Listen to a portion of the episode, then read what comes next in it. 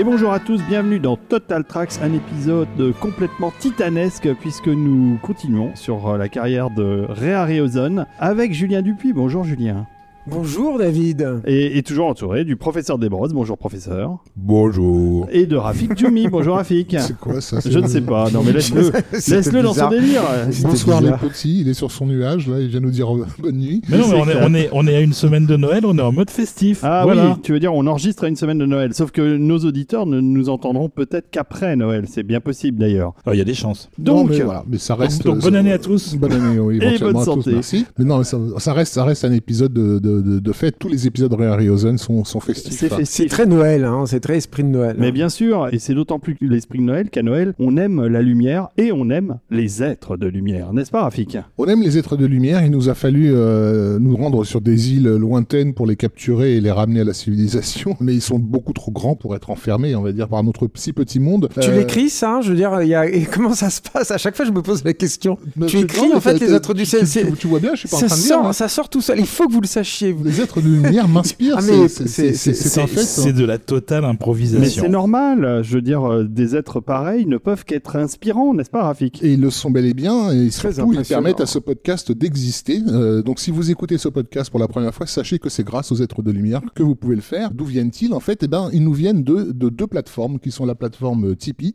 TIP3E.com, et Patreon.com, qui sont donc des sites de financement participatif. Et Oui. donc ce sont des gens qui ont décidé de nous donner plus ou moins régulièrement des sous-sous pour faire Total Tracks. Mm. Et véritablement, Total Tracks n'existe que par, pour et à travers eux. Donc on ne les remerciera jamais assez et ils nous le rendent bien par, euh, par leur amour indéfectible. Ils nous le rendent tellement bien que euh, déjà maintenant ils nous envoient d'autres cadeaux. Ah oui, exactement. Hein, n'est-ce pas, Tout à fait, Olivier nous a transmis un magnifique euh, blind test. Oui, donc c'est effectivement un blind test qui nous a été envoyé par euh, une auditrice de Total Tracks, qui est aussi être de lumière, Bien qui s'appelle Pauline. Merci Pauline. Ben, merci. Merci. on s'est bien amusé à le On faire. s'est bien amusé à le faire. On n'a pas tous fait un carton euh, phénoménal. Enfin, c'était en partie humiliant, il faut le dire quand même, parce qu'il y avait- ça- on passait de l'évident absolu à de qu'est-ce que c'est que ce truc Ils ont, ils ont pas reconnu la Ultima Note di Amore.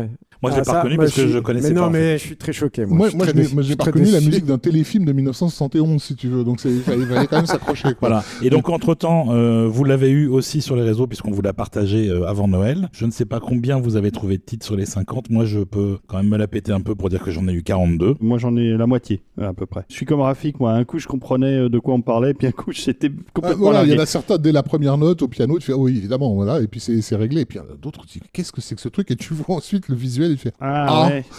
d'accord. Non non mais, mais, mais bien joué Pauline. Euh, ça nous a fait très plaisir et ça nous a amusé. En tout cas Voilà. c'était le but. Donc voilà Tipeee et Patreon vous devenez contributeur vous devenez automatiquement un être de lumière. Vous avez plusieurs paliers qui vous ouvrent à différentes portes on va dire. Bien sûr l'accès prioritaire aux épisodes c'est-à-dire 15 jours avant leur euh, publication mais également accès au Discord. Vous pourrez rencontrer d'autres êtres de lumière Oui. et, et c'est un Discord assez mouvementé. Il se passe des choses intéressantes moi, j'attends d'ailleurs euh, le jour où on va nous annoncer que nous serons parrains euh, d'un petit être de lumière qui sera né de la fusion de deux êtres de lumière. Ce serait magnifique, ce Ça, serait ça magique. va forcément arriver un jour. hein. Eh oui. Eh oui, croisons les doigts. Voilà, vous avez compris, on est très attaché à eux. Dans les paliers successifs, vous avez également les playlists du professeur Desbrosses, qui sont donc la version euh, uncut de la sélection musicale de chaque épisode, et aussi donc des accès privilégiés à certains de nos événements. C'était le cas par exemple du concert qu'il y a eu il y a quelques mois, où en fait nos contributeurs étaient mis au courant, on va dire, euh, à l'avance. Pareil pour le livre de Jerry Goldsmith, où ils ont pu bénéficier d'un tarif spécifique, ce genre de choses-là. Donc voilà, beaucoup de privilèges qui sont tout à fait normaux pour euh, des gens qui permettent à ce podcast d'exister. Vous êtes euh, nos producteurs et nous vous en remercions. Et surtout, vous êtes nettement plus sympa que les producteurs dont on parle habituellement euh, C'est sûr. quand on évoque euh, le, le travail du cinéma, que ce soit Hollywood ou en France. Revenons à Ray Harryhausen. On a vu quand même les deux tiers de sa carrière. Il reste quelques films et des films dont les musiques sont importantes, en tout cas à nos yeux. Donc on est là à la fin des années 60. C'est ça. Et c'est un film qui s'appelle La vallée de Guanji. Et Guanji, c'est un nom, c'est le nom du, de la bestiole? Oui, c'est le nom des Indiens pour lézard ou serpent, je sais plus. Enfin, c'est un nom amérindien et c'est un, c'est pas un projet d'Harryhausen, c'est un des projets, un des innombrables projets de, de Willis O'Brien, qui était donc son mentor. On en avait parlé dans le premier épisode, qui est donc le, le créateur des effets spéciaux de King Kong, hein, notamment, mais Mais aussi du monde perdu. du monde perdu, précisé, ouais. évidemment, bien sûr, euh, Ghost of the Slumber Mountain. Enfin bref, euh, c'était un grand monsieur de l'image par image qui a été auparavant, qui avait fait un peu les 400 coups, euh, qui a une vie euh, assez euh, épique et qui a fini de façon plutôt tragique, c'est-à-dire que pendant que son poulain, en gros, son élève prenait son envol, c'est-à-dire Ray Harryhausen, lui, avec un, système de production qui, fonctionnait en interne, comme ça, qui était quasi autonome et qui roulait plutôt bien, bah, lui euh, s'est vertué à essayer de trouver des, films, à, monter des projets, et il, va échouer sur, sur la quasi-totalité, en fait, de ses films qui seront en plus, et c'est toute l'ironie en fait et tout le drame de, la carrière de Willis O'Brien, qui seront en plus, pour partie du moins, vampirisés par d'autres productions. C'est-à-dire que par exemple, il a très longtemps travaillé un, un film qui était euh, King Kong euh, contre Frankenstein et euh, qui deviendra un, un toku de, de. Enfin voilà, il n'est pas crédité. C'est pareil pour La Vallée de Ganges. C'est-à-dire, La Vallée de Ganges, c'est un, film dont il avait parlé avec, avec Arai Rosen. Rosen, il a vu ça. Il a vu aussi donc euh, War Eagles, qui était son, sa grande épopée aussi. On en avait parlé, si mes souvenirs sont bons, dans le premier épisode. Avec des vikings et des aigles géants. Voilà, Oui.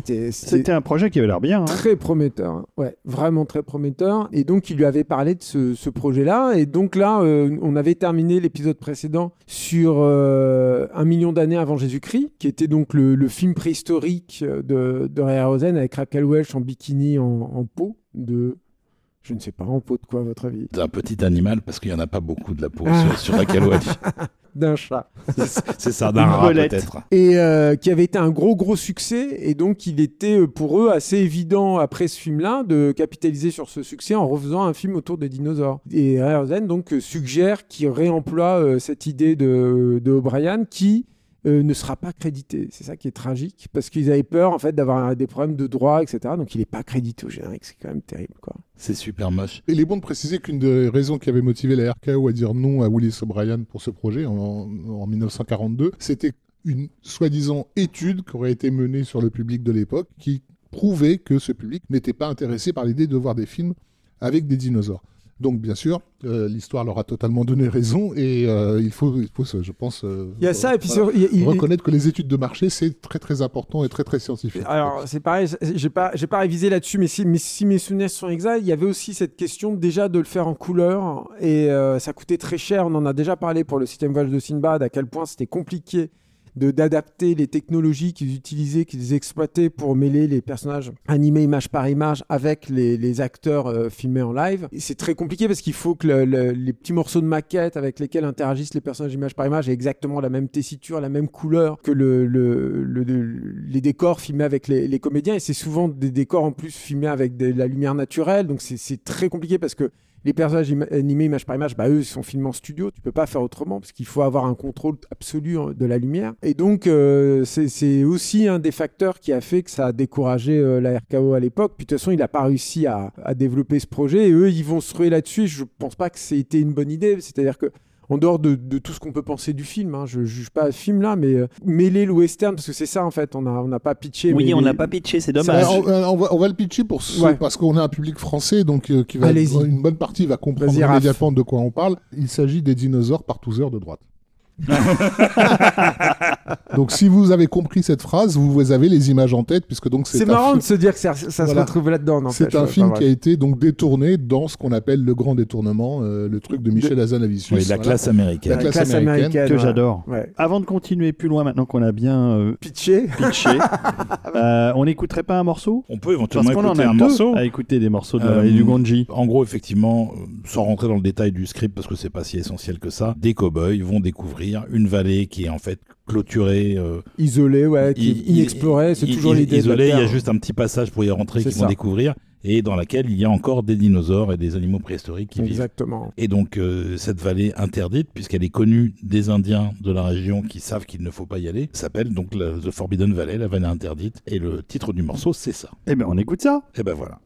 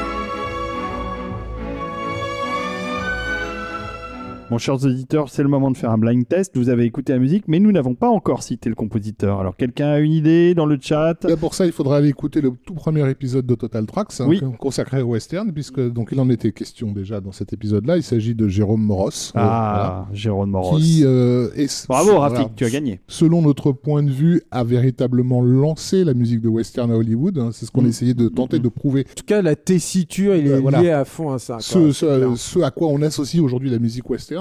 Euh, avec euh, donc ce grand film de William Wyler qui est le- Les Grands Espaces, Mm. The Big Country, un thème ultra identifiable pour une raison dont on parlait également dans, dans- dans l'épisode, c'est que euh, euh, la musique entre guillemets western a plus ou moins été inventée par un compositeur classique qui s'appelle Aaron Copland avec Appalachian Springs, etc. et euh, dont euh, Jérôme Moros était un proche euh, ami et collaborateur. Moros était finalement le plus adapté pour faire du Copland au cinéma? Et donc c'est ce qu'il a fait sur The Big Country. Moros n'était pas ami qu'avec Aaron Copland, il était aussi très très ami avec un compositeur pour film qui s'appelle Bernard Herrmann et Ah qui oui, jusque-là est le compositeur attitré des films de Ray Harryhausen. Donc c'est aussi une des raisons, je pense, pour laquelle Moros a remplacé au pied Herman sur un film qui n'était pas produit par euh, Schneer. Si, Euh, si, c'était ah, si, produit si, par si, Schneer, si. Ah bien bah, sûr. D'accord. Mais euh, et ils n'avaient pas déjà travaillé ensemble sur les précédents, donc je sais pas s'il l'a remplacé. Par contre, c'est un film qui ne va pas fonctionner. Euh, et c'est un film qui va être plutôt mal reçu par la critique hein, quand, il, quand il sort. À cause de quoi, euh, Julien? Et ben justement, j'allais j'allais y venir, c'est que c'est un film qui sort en 69, donc je pense que le western est passé à autre chose en fait. C'est-à-dire que les, les- le, le- le- le western euh, fanfaronnant, pour reprendre en fait l'omniprésence des cuivres triomphants en fait qu'on a qu'on a dans, dans le morceau qu'on vient de passer, c'est démodé Soit en c'est le fait. spaghetti, soit c'est un western un peu plus introspectif euh, ou, voire soit- dépressif. Non, non, c'est soit le, le spaghetti, soit les westerns revendicatifs à la euh, le- les sans fusil, C'est ça. euh, Rio Conchos et compagnie quoi. Il faut dire un truc de la société actuelle si tu veux, alors, de Guanji. c'est pas vraiment le cas. Et je pense qu'il y a un autre problème aussi, Raph, c'est que euh, le, le western est un genre euh, tellement euh, puissant qu'il accepte mal. Ça, c'est un- c'est une règle euh, qui, qui se vérifie sur euh, toute l'histoire du cinéma, c'est que dès que tu le mêles euh, avec un autre genre, il y a un truc qui marche pas en fait. Il y a un truc de bâtard en fait dans, là-dedans. Euh, c'est- C'est-à-dire qu'il y a un- tu mélanges pas en fait le, le- Alors- le alors sang que- du alors- western alors avec que les autre gens se chose. sont précipités en masse. Il y, a, il y a à peine quelques années pour, euh, pour aller voir Cowboy versus Aliens. Mais voilà, non mais, il- non, mais tu- le, le Wild Wild West, de, Ouais. tout- en fait, il y, en a pas mal. hein, Arrête de sortir des insanités, s'il te plaît, Julien. Non, mais c'est vrai, c'est c'est pas le seul et euh, c'est certainement pas le dernier, mais à chaque fois qu'on a essayé de mêler le, le western à un autre genre, ça ne fonctionne pas. Il y a un Hmm. truc qui, qui marche pas en fait. Mais je pense que c'est lié au genre même du western. C'est- Et quand on lit un genre- autre genre au western, ça peut fonctionner. Mais Ouais, justement, non. le western est capable de totalement le digérer. Mais jusqu'à un, jusqu'à un certain point, tu peux faire un, un western thriller, tu peux faire un western romantique, tu peux faire un western. Post-apo. Oui, mais il faut qu'il soit clairement Voilà. dominant. Et c'est pas le cas dans le western, voilà, c'est ça, c'est le western qui est dominant. Mais là, l'idée, c'est que ça, c'est 1 plus 1. Et en fait, ça, là, ça fonctionne pas. Gwanji, en fait, je pense que la présence du western, elle est juste euh, sur l'icono. C'est-à-dire que finalement, c'est pas vraiment une histoire de, de western en dehors de ça. C'est vraiment une histoire classique. Bah, c'est presque plus une histoire de cirque en fait. Oui, bah, c'est- à la base, c'est des gens de, de cirque qui veulent euh, capturer un dinosaure Voilà. pour le montrer dans leur cirque. mais, mais tu vois, euh, Donc c'est c'est déjà presque trop civilisé pour le western en fait. Mais euh, c'est presque une histoire, j'allais dire, de à la King Kong, c'est-à-dire Mmh, qu'il y a un territoire totalement. inconnu, il y a des créatures fabuleuses à l'intérieur, on les rencontre, on les affronte, on en ramène une en fait dans la civilisation, et là euh, ça se passe pas bien quoi. En gros c'est ça, hein, euh, Gandhi quoi. C'est ça, et d'ailleurs il y a une scène euh, de capture au lasso qui est assez similaire à celle qu'il y avait dans Mighty Joe Young, Oui c'est vrai. on parlait dans le premier Qui est épisode. vraiment euh, qui est assez étonnante. Après, techniquement, le film tient vraiment bien la route. Il y a un peu moins de monstres que dans les autres Harryhausen. En tout cas, Oui, parce qu'on les attend un peu plus, on a bien une demi-heure, euh, 40 minutes avant d'y C'est arriver. ça. en fait. Et puis, je pense qu'il y a un truc aussi qui est latent, mais qui va être présent, je, je trouve, hein, sur tous les films là, dont on va parler aujourd'hui, enfin dans cet épisode, c'est qu'il y a une, tentation chez Harryhausen, et je pense que c'est dommage. Si moi j'ai une frustration en fait dans sa carrière, elle est là. C'est de se consacrer uniquement, exclusivement à, une créature. C'est-à-dire de vraiment créer un personnage, plus que juste un monstre. Quoi. Alors c'est-à-dire que ces, monstres à Harryhausen ont beaucoup de personnalité, mais il y a quand même une différence entre juste créer un monstre euh, avec de la personnalité et créer un personnage. Et je pense qu'il y a cette tentation-là. Il y a déjà un peu cette tentation-là, je trouve, à mon sens, hein, dans, dans. C'est-à-dire que Gwanji, il est très clairement euh, beaucoup plus présent, on va dire, que, je sais pas moi, le cyclope de- du vol de Sinbad, par exemple, ou, euh, les, Sélénites des premiers hommes dans la Lune, etc. il est beaucoup plus présent à l'image et, euh, et c'est le vrai antagoniste comme pouvait l'être Limir en fait dans un des millions de kilomètres de la Terre. Il y a des échos en fait en- en- entre les deux, mais euh, pas assez. Il y a un truc qui est pas totalement satisfaisant dans ce film dans la vallée de Gandhi. Moi je trouve qu'il y, y a des images qui sont très fortes. Je pense que c'est ça en fait qui a attiré euh, Raya Ozan et Schneer. C'est voir des cow-boys qui attrapent au lasso Au un T-Rex, ouais. c'est un pur truc de pulp. T'as Ouais, trop envie de voir ça. Quoi. Mais d'ailleurs, c'est une image qui- qu'on a retrouvée dans plein de, de références. Évidemment, et puis tu vois, c'est pareil, il y en a un, un moment, il y a un cow-boy qui attrape un, un ptérodactyle comme ça, euh, comme s'il attrapait, euh, je sais pas moi, un veau ou un truc comme ça. C'est des fantasmes. De, ouais, de- de geek, quoi, de déjà. euh. Oui, oui d'ailleurs, l'affiche du film euh, magnifiait la meilleure séquence, je pense, qui est la scène justement de capture de Guanji, euh, dans un dessin absolument sublime de vrai. Frank McCarthy, je crois. Ouais, super, Euh, et vraiment, c'était absolument magnifique. Et aussi, Mieux que le film, voilà, et part. aussi, oblige, euh, techniquement euh, à la hauteur, du moins à l'époque où le film sort, parce qu'il y avait déjà eu une tentative de mêler euh, cowboy et dinosaures euh, mexicaine euh, avec euh, La Montagne Mystérieuse en 1956, qui était donc un, un- un film ambitieux hein, en cinémascope, couleur et tout ça. Euh, dans lequel euh, des J'ai cowboys pas vu étaient, ça. étaient en prise avec. euh, Je suis dégoûté, j'ai pas vu ça. ok. T'as Rafik Djoumi qui arrive à coller Julien Non, mais attends, Alors ça, c'est je une vois ce première. hein. film. Et par contre, l'animation du dinosaure en question était, on ne peut plus euh, risible, on va dire. C'était en stop motion, Non, mais mais, il- mais, mais- mais fait n'importe comment. Quoi. il écrase encore tout le monde. C'était- C'est c'est ça aussi le problème, je pense, de Gonji, c'est qu'il commence, mine de rien. En fait, ce qui se passe aussi en 69, c'est que tous les studios sont en train de, de se casser la figure. Ils ferment les uns après les autres toute leur euh, structure interne des, effets spéciaux. Et du coup, en fait, ils laissent beaucoup de place à des indépendants. Et ils le sont pas trop venir encore, euh, Harryhausen, au moment de, de. Mais mine de rien, bah, il y a 2001, l'Odyssée de l'espace, qui date euh, de pas très longtemps, quoi, quand le film sort. Et il y a tous les mecs qui ont bossé sur le film, qui vont revenir aux États-Unis, qui vont commencer à travailler à leur tour sur des films et tout. Et là, en fait, il va euh, commencer à sentir euh, bah, la relève, quoi, en gros, hein, qui est en train d'arriver et qui va petit à petit euh, le dépasser. Et c'est aussi la triste histoire qu'on va raconter dans ce dernier épisode. hein. C'est aussi comment un, un maître a été petit à petit dépassé par ses élèves, quoi. Donc peut-être que, parce qu'on on s'est un peu éloigné de Jérôme Moros, c'est probablement quelqu'un que vous ne connaissez pas. Il a fait assez peu de films. Et d'ailleurs, Guanji, c'est son euh, avant-avant-dernier. Et il en a fait qu'une vingtaine au total. Ouais. Il y a des choses assez majeures, comme disait Rafik. Il y a euh, entre autres euh, The, Big Country. J'adore The, The. Il y a The Shark Fighters, il y a euh, Le Seigneur de la Guerre, qui est un des premiers films de Franklin Schaffner. Le thème est absolument sublime. Avec Charlton Heston en, en seigneur euh, médiéval, euh, violeur euh, fou. voilà, qui, qui est un film Ouais, ab- ouais, aberrant ouais, et à il- voir il est- il est absolument. incroyable. Il sait pitcher les films, quand même. Non, mais faut. Non, mais pour ce, le, pour le coup, c'est vrai. Hein. ce fi- ce film est dingue, quoi, quand on y pense. Voilà, et donc Moros, euh, il avait une vie à côté du cinéma, il a eu une vraie carrière euh, dans le classique, en tant que chef, etc. À la télé aussi, non? Euh, il a fait un peu de télé aussi, mais... euh, Il est mort jeune, hein. il est mort à 69 Ouais, ans en bah, 83. c'est- pas si jeune. À 69 ans, c'est quand même. euh, ça- Non, non, mais il a fait ouais, mais beaucoup- c'est pas James Dean non plus. Ouais, il a Non. beaucoup- pas mal de musique de, de scène et notamment des trucs à Broadway aussi. euh, donc euh, il était surtout occupé par la scène. Voilà, c'est vrai qu'il il- vient, il vient d'un milieu plus classique. Il savait faire plein de choses et il l'a fait jusqu'au bout en partageant ses, ses talents euh, sur différents médias, disons. Mais euh, il est quand même bien représenté en disque.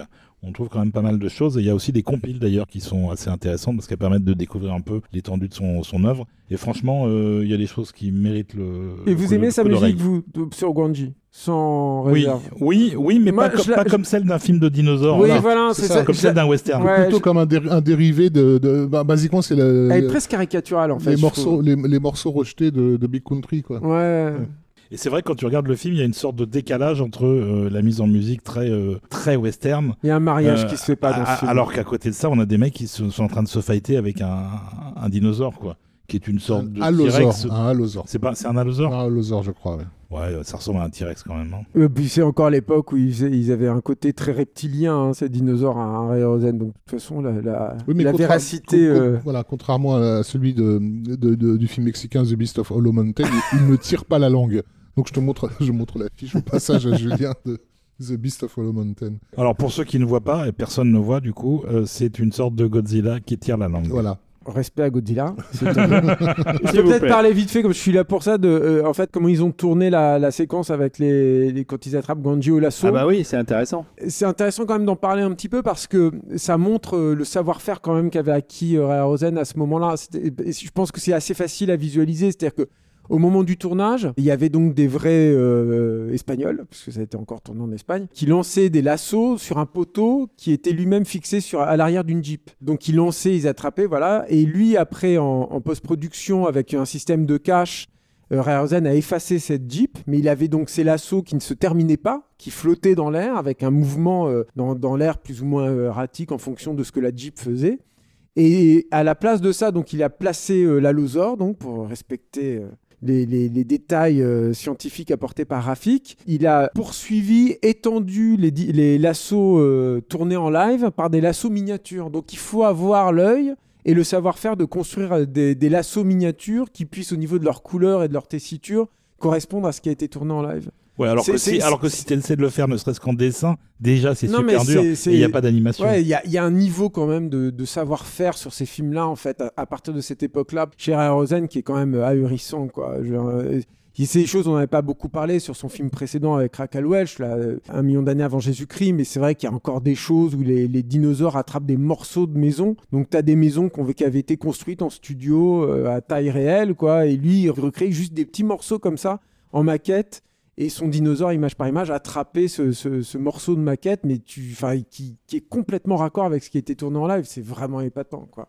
Et le final de Wanji se déroule dans une église. Ouais, en feu. en feu où le, le dinosaure est rentré, euh, mais le dawa évidemment, mais tellement de dawa que l'église finit par s'effondrer et lui et l'écrabouiller. Et c'est un boulot de de- d'animation et de maquette qui est quand même assez incroyable quoi. Bah, c'est euh, la figure classique en fait de cette typologie de récit-là. En fait, on en a beaucoup parlé. C'est aussi, mais je pense que ça c'est dû au fait qu'il qu'il soit inspiré de d'une histoire de Willis O'Brien. C'est Ganji, c'est aussi un peu un retour en arrière. C'est-à-dire qu'il était déjà passé à autre chose à cette époque-là.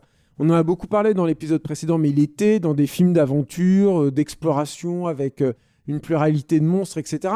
Ça, c'est vraiment, encore une fois, c'est comme les films de son début de carrière, quoi. hein. C'est euh, c'est comme euh, Le monstre vient de la mer, c'est comme, euh, bon, pas vraiment les soucoupes volantes attaque, mais enfin, c'est vraiment, encore une fois, ce monstre extérieur qui arrive dans la, dans la cité des hommes et qui met le, le- le bazar et qui a une fin euh, tragique. D'ailleurs, il affronte aussi un éléphant, comme dans Limir, affronter un éléphant dans. Oui, qui est aussi animé, d'ailleurs. Ouais. Exactement, parce qu'ils ont eu des, des- des soucis avec le véritable éléphant qui devait être sur le plateau. Bref. Voilà, et donc euh, ce qui est marrant, c'est qu'au départ, euh, Harryhausen et Charles Schneer ne cherchaient pas un compositeur de western Ah ouais. pour ce projet. Ils cherchaient plutôt quelque chose dans la lancée de Bernard Herrmann. Alors est-ce que c'est Herrmann qui leur a conseillé Moros, vu qu'ils étaient amis, je ne sais pas. Mais clairement, c'était pas l'esthétique qu'ils cherchaient et au début ils ont un peu tiqué d'ailleurs parce que c'est vraiment très très western et pas du tout dans le ton de ce que faisait Herrmann euh, sur les films précédents. Hmm. Puis finalement ils se sont dit que ça pouvait peut-être jouer en faveur du film. Au vu des résultats commerciaux du truc, pas trop. Non. Euh, le film est d'ailleurs complètement oublié aujourd'hui. Bah, il y a Guanji qui reste en fait. C'est ça. Et puis il reste la musique. Et une cascade qui fait très très très mal aussi. Avec un, un cow-boy qui se fait littéralement euh, rouler dessus par son propre cheval, en fait. Enfin, qui tombe de, de, de cheval, mais le cheval tombe à son tour et lui roule de, tout son poids dessus. Pour de vrai? Pour de vrai, oui. Enfin, La- J'imagine que c'est pas Harryhausen qui a animé le cheval. Il a animé un cheval hein, pour une séquence, mais c'est l'avantage aussi de tourner en, en Espagne où t'as pas les, les mêmes Les mêmes lois, mêmes va dire. C'est pas une réussite absolue, mais c'est pas un film inintéressant non plus. Et puis franchement, musicalement, ça mérite vraiment qu'on y jette euh, Hmm. une ou deux oreilles, sachant que si vous voulez l'écouter en disque, c'est sorti en intégrale chez Intrada, et qu'il y a aussi la compile euh, Moros, où il y a certains morceaux qui sont enregistrés par Silva Screen, avec un forcément meilleur son. Oui, très chouette compile, ouais. Est-ce qu'on écoute un deuxième morceau Ah vous, bah ou oui. à la suite? Avec plaisir. Le second morceau, c'est le morceau final, c'est la séquence de l'église avec la mort de Guanji. Ça s'appelle Death of Guanji. Ils se sont pas cassés pour les titres quand même. Quelle tristesse. Pauvre Gonji.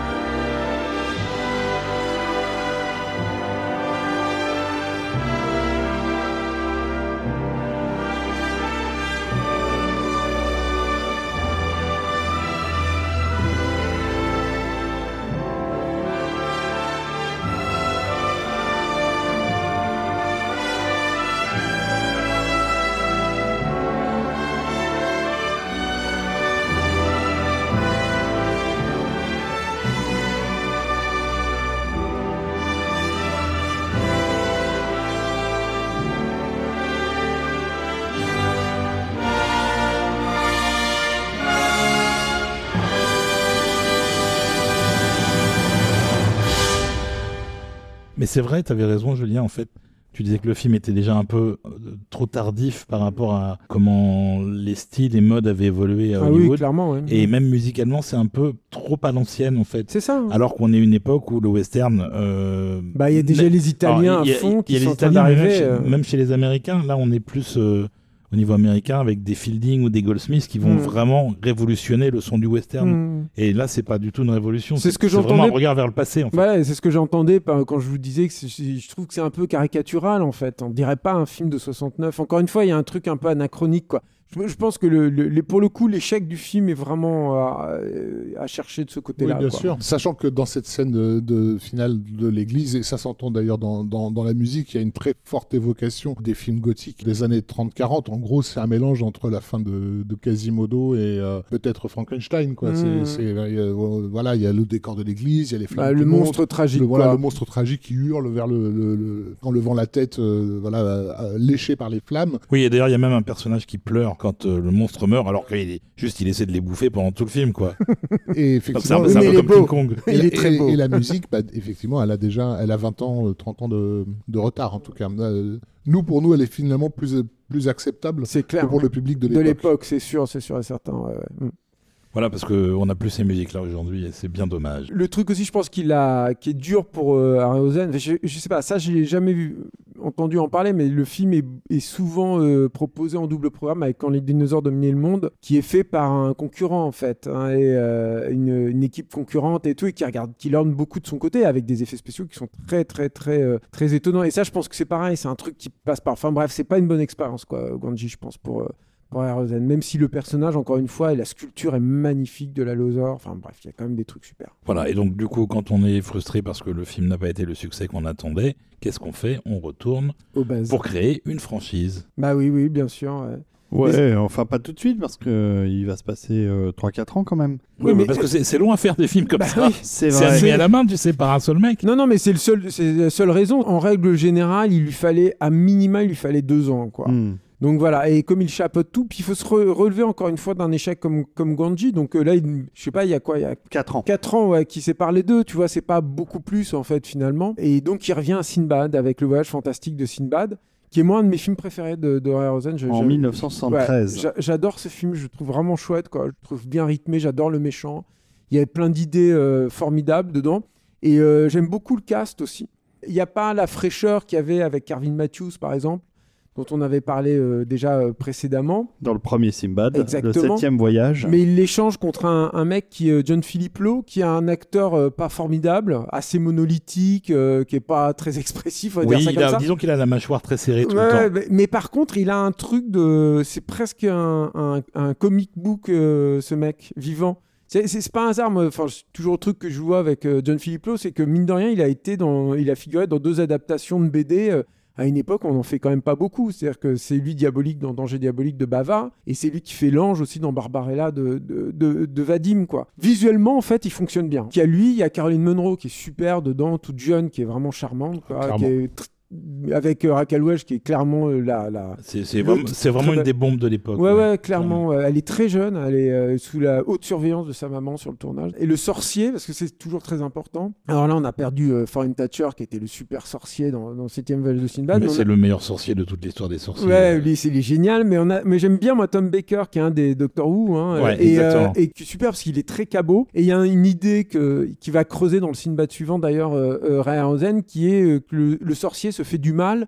ou en tout cas sacrifie une portion de sa santé pour euh, manifester des pouvoirs magiques. Et en l'occurrence, pour donner vie à une espèce de moncule euh, qui est un des, des nombreux monstres du film, et euh, qui est donc un petit personnage ailé. euh, et encore C'est une fois, c'est une sorte de gargouille en fait. une petite gargouille, c'est ça, ouais, t'as raison.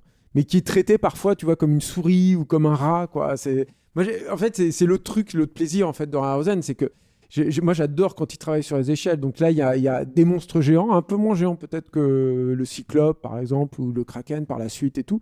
Mais il y a quand même du monstre géant, il y a du monstre tout petit, puis il y a du monstre à hauteur, euh, à taille humaine, quoi. Voilà, on a, on a un peu de tout et c'est Je trouve que c'est un film très équilibré, euh, assez dynamique et euh, qui se laisse vraiment, vraiment voir. Quoi. Il a été question que ce soit Christopher Lee aussi qui fasse le sorcier. Et je trouve que c'est un gros rendez-vous manqué. J'aurais adoré voir euh, Christopher Lee chez, chez Rosen. Ça aurait été génial. Quoi. Je, pense qu'ils avaient un truc en fait pour, qui aurait trop bien fonctionné en fait. Est-ce qu'il y a un film par un quelconque réalisateur ou créateur dans lequel il y aurait pu avoir Christopher Lee que tu n'aurais pas eu envie de voir Non. Clairement non. non, non, non, mais c'est sûr. Non, je m'en doutais un peu. Non, mais il avait un, il a un truc, il avait un truc euh, dans sa, parfois dans, dans le côté grandiloquent, il avait une, une, façon de jouer parfois très théâtrale en fait, Lee pas toujours, hein, mais parfois, qui euh, est idéal pour jouer un méchant dans, chez, chez Rosen. C'est ça en fait ce qu'on veut hein, dans les dans les sorciers, en particulier dans la, série des Sinbad quoi. Bah, c'est clair parce que c'est des méchants euh, bigger than life comme on dit plus grands que nature, qui sont forcément excessifs. Quoi. Mm. Et alors, juste un petit détail, c'est qu'il y avait une autre raison pour laquelle ils sont revenus à Simbad pour le film, c'est que, en fait, depuis qu'ils ont exploré les mille et une nuits avec euh, le septième voyage de Simbad, globalement, personne d'autre ne s'est emparé de cette thématique-là pour en faire des films. Ça veut dire que c'était resté presque en friche depuis qu'ils avaient arrêté d'en faire, qu'ils étaient partis sur autre chose, sur la préhistoire, etc et que du coup ils se sont dit bon on y retourne parce que personne d'autre l'a fait en fait. Et puis le gros truc avec Sinbad c'est qu'il voyage donc là en l'occurrence il y a une euh, des mythologies plus indiennes en fait qui vont être investies dans le dans, le film. Moi je, euh, par exemple je pense qu'il n'y aurait pas le temple maudit en tout cas pas vraiment comme ça s'il n'y avait pas eu le, voyage fantastique de Sinbad. Il y a du voyage fantastique de Sinbad dans Indiana Jones et le temple maudit. Oui, À mon sens hein, quoi tu vois. Donc alors qui a fait la musique? Eh ben c'est quelqu'un avec qui Harry voulait travailler depuis longtemps qu'il n'avait jamais eu, mmh. qu'il avait même je crois refusé à une époque, qui est Miklos Rosa. Sauf que pour Miklos, les choses ont changé beaucoup parce que c'était une star du film noir dans les années 40-50. C'est devenu la star du peplum euh, avec Bénur, avec hmm. le Cid, avec euh, King of Kings, avec Covadis, etc.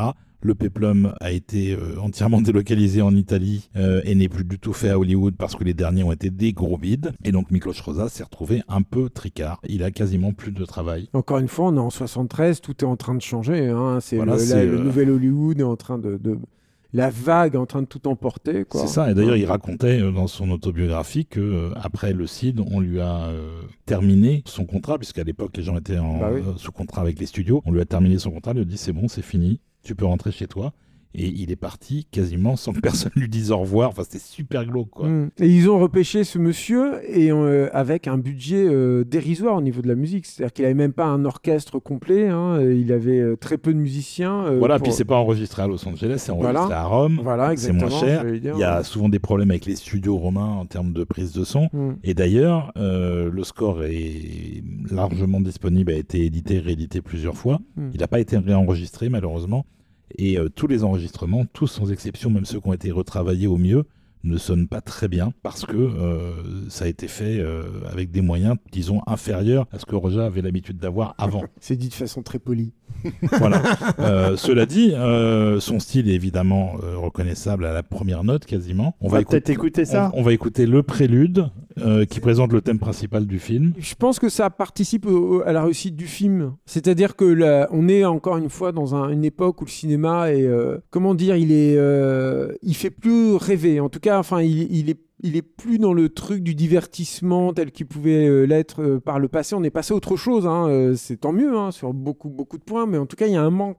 Un manque que vont venir combler Lucas, Spielberg des années bah un peu plus tard. Quoi. Mais à cette époque-là, il y a un vrai manque. Quoi. Et je pense que Ehrenhausen, Eschnir et Rosa, avec les faibles moyens qui sont les leurs, hein, parce que ça reste quand même encore une fois des tout petits budgets, quoi. Euh, fait plein de compléments de décors avec des maquettes, etc. Quoi. Il y a, si le film a, cette ampleur-là, c'est uniquement grâce à lui. Oui. Euh, et euh, et donc, dans, les, euh, approches de, de villes, etc. Ouais, des temples surtout, tu vois. en fait, ils évoluent dans des maquettes ou alors sur des, des, rivages comme ça, il incruste des statues euh, euh, indiennes, en fait, comme si c'était des hauts-reliefs, tu vois, ce genre de choses, etc. Et ils font encore du cinéma relativement candide, qui n'a pas forcément de vue sur le monde, sur de discours euh, sur, sur ce qui est en train de se passer dans la société et tout, à une époque où c'est pas, c'est pas commun, quoi. Ils sont pas beaucoup à faire ça. Et donc, quand je disais que Roger traversait le désert, c'était vraiment le cas, puisque c'est le seul film qu'il va mettre en musique, donc en 73, entre euh, La vie privée de Sherlock Holmes en 70 et Providence en 77. Providence d'Alain René, oui. Voilà, 77. qui est un film français en plus. Il va se rattraper après, au début des années 80, heureusement. Le reste, que c'est plutôt bien, sans être un grand score de Miklos Rosa, à mon sens. Mais on va vous laisser juger sur pièce en écoutant euh, le prélude, qui est construit autour de beaucoup des cordes et des cuivres. C'est parti.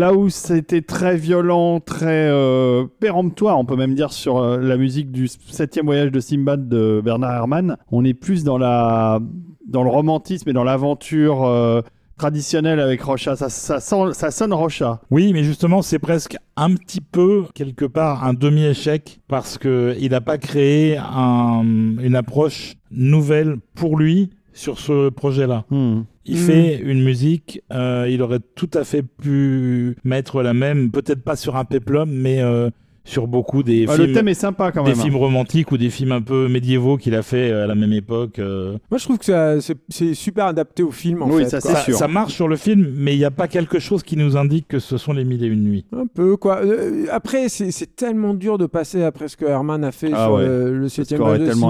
C'est vraiment très, très, euh, très compliqué. Encore une fois, j'ai beaucoup d'affection. Je trouve que c'est un film très cohérent, moi, le voyage fantastique de Sinbad. Ils reviennent en terrain connu, ils connaissent hyper bien, en fait, le sujet, ils connaissent très bien l'univers, ils le maîtrisent à fond. Le rythme est moins soutenu que sur le septième voyage de Sinbad. C'est un peu plus lent euh, de temps en temps, etc. Mais il y a tellement de, de propositions, il y a tellement de choses euh, incroyables. Enfin, je veux dire, la, la figure de proue du bateau, là, qui commence à, à s'animer en Oui. bois. C'est super. Cette scène, elle est géniale, quoi. Il y a un peu de petits éléments horrifiques, en fait, de par-ci, par-là. Par contre, j'ai l'impression qu'il y a un petit peu moins de monstres Ah ouais, que dans ces films précédents ou, ou que dans le premier euh, voyage de Simbad. T'as un griffon, t'as un centaure, t'as le, t'as le, le moncule, t'as euh, donc la, la, la, la figure de proue euh, en bois. euh, Et voilà, puis- t'as fait le tour. Et puis t'as, t'as Kali, quoi. Oui, bah, c'est tout. En fait, il n'y en a que cinq. Ouais, il y a Ah, une- c'est déjà pas mal. C'est Mais, pas mal, mais- c'est mais pas mal. cinq, cinq sur lesquels il passe peut-être plus de temps aussi. euh. Bah ouais. Le film est réalisé par Gordon Hessler, on l'a pas, on l'a pas dit, qui est moi, pour le coup vraiment un exécutant, mais Oui.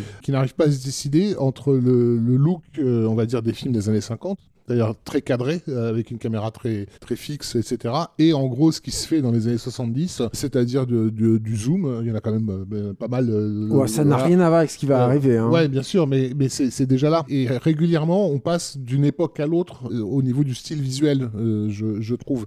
Ça reste discret, moi, ça va. jure- Ça, ça jure un peu. Moi, j'aime beaucoup ce film. à titre personnel, la, la nécessité de- du fantastique, des mille et une nuits, etc., pour moi, impose un filmage entre guillemets plus ancien, plus classique, qui s'accommode assez mal des techniques euh, 70s en fait. Prépare-toi, Rafik. Parce que là, on va rentrer dans le dur, alors. hein. En tout cas, au, C'est clair. au niveau de l'histoire, c'est c'est Brian Clements qui signe le scénario. Et Brian Clements, on le connaît bien pour euh, ce qu'il a fait pour Chapeau Moléon et Bottes de cuir, qui, qui était quand même une série euh, bourrée d'idées, avec des personnages vachement sympathiques. On retrouve un peu ce, ce côté euh, amour du fantastique. euh, C'est du serial premier degré, il n'y a pas de distance, ils sont tous plus ou moins à leur place. Pour moi, il n'y a pas de vraie fausse note en fait dans ce film-là, il est un peu moins inspiré et moins porté en fait que euh, ne l'était euh, le sixième voyage de Sinbad. Évidemment, de toute façon, tu y retrouveras jamais en fait ce niveau-là quoi. Mais je trouve que c'est, pour moi, c'est son vrai, vrai dernier grand coup d'éclat en fait à Rosanne. Il y a- il y a- j'ai- pas vraiment de réserve en fait dessus. Évidemment, le film aurait pu être mieux sur certains aspects. Est-ce que le film a marché au niveau du public? C'est correct, c'est pas mal quoi. C'est Ça n'a pas, été le beat du Grand non, non, non, bah, c'est suffisamment correct pour qu'ils enchaînent avec un autre. Mais on va, Ça, ça a marché à- au niveau des mâles et des, euh, notamment des adolescents. Euh, Je veux dire, il y a, euh, faut, faut quand même le, Ah, bah, le préciser. sûr, évidemment. Il y a, il y a- un, un atout qui n'était pas dans le septième voyage de Sinbad, qui est Caroline Munro, qui vraiment est un pur fantasme sur pellicule à, ce- à- à- à cette époque-là. Enfin, veux Et c'est vrai qu'on a même tendance parfois à bloquer sur elle alors qu'il y a une créature animée. c'est ça.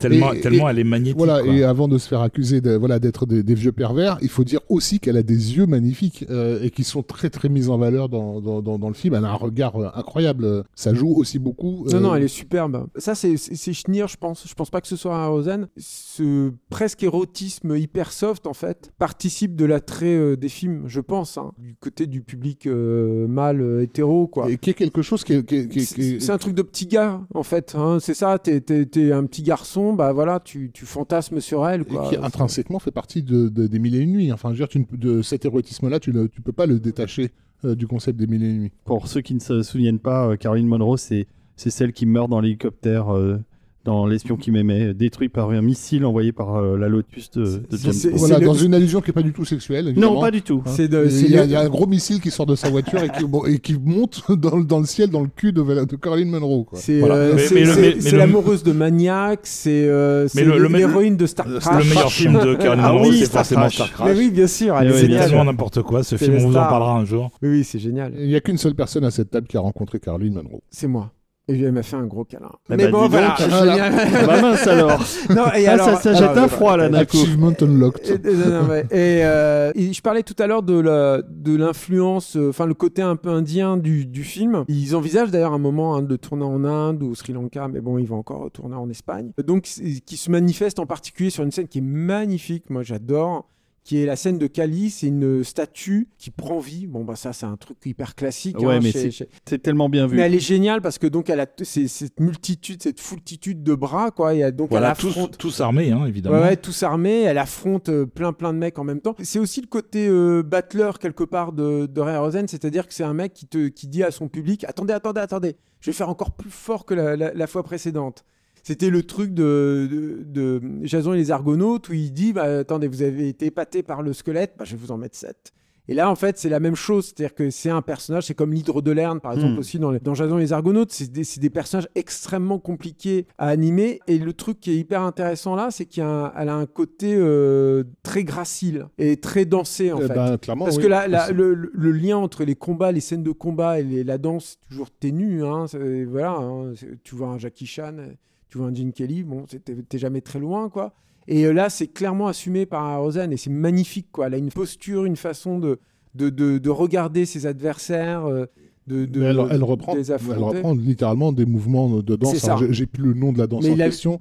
Des, des danses rituelles indiennes, effectivement, avec la tête, avec la tête qui, euh, qui va euh, à droite, à gauche, etc.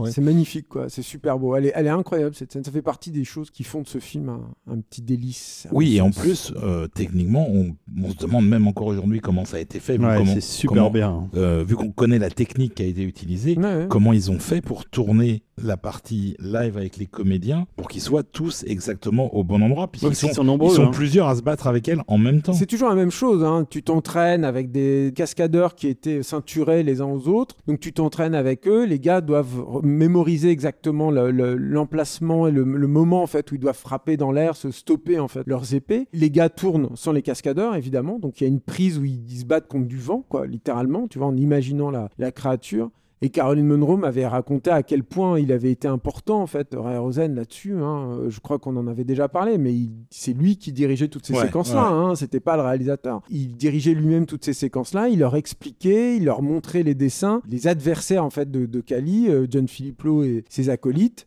devaient imaginer et arrêter leur épée pile au bon moment. Après. Le truc qui est hallucinant, c'est le déplacement du personnage animé dans l'espace, qui est donc là, encore une fois, un miracle de Dynamation, euh, avec un mélange à la fois de, de rétroprojection et de cache contre cache, il réussit à te, vraiment te donner l'impression qu'elle est parfaitement intégrée à la scène. C'est quand même du sacré boulot. Quoi. C'est vraiment épatant. Quoi. Avec encore une fois un final qui est, qui est entièrement dû à Aerozen, puisque c'est un décor virtuel, on appellerait ça comme ça aujourd'hui. Sauf que là, c'est fait par, avec des maquettes et tout. De monstres qui vont s'affronter aussi euh, l'un et l'autre. Enfin bref, il y a, il y, a, il y a plein de choses cool. Quoi. Je trouve dur avec ce film. Je suis dégoûté. J'aurais pas dû venir. mais non, mais moi je l'aime bien, moi. En plus, euh, Merci, heureusement que t'es là, David. Non, non, mais Kali c'est- est, vraiment un, enfin c'est un passage incroyable. Un tour de force. Bah oui, oui, bien sûr. magnifique. Voilà, pour te mettre un peu de baume au cœur, on va Ah. quand même écouter un deuxième morceau. Ah bah oui. Ah, ça. merci, heureusement que t'es Bah, là. tiens. la fameuse scène euh, La de fameuse scène de bataille. de bataille avec Kali, ça s'appelle Simbad Fights Kali et ça sonne quand même euh, très old school, mais très très bien. Oui, bah moi je dirais que ça sonne très quali. Ouh. Je reviendrai en deuxième semaine. Oui, merci.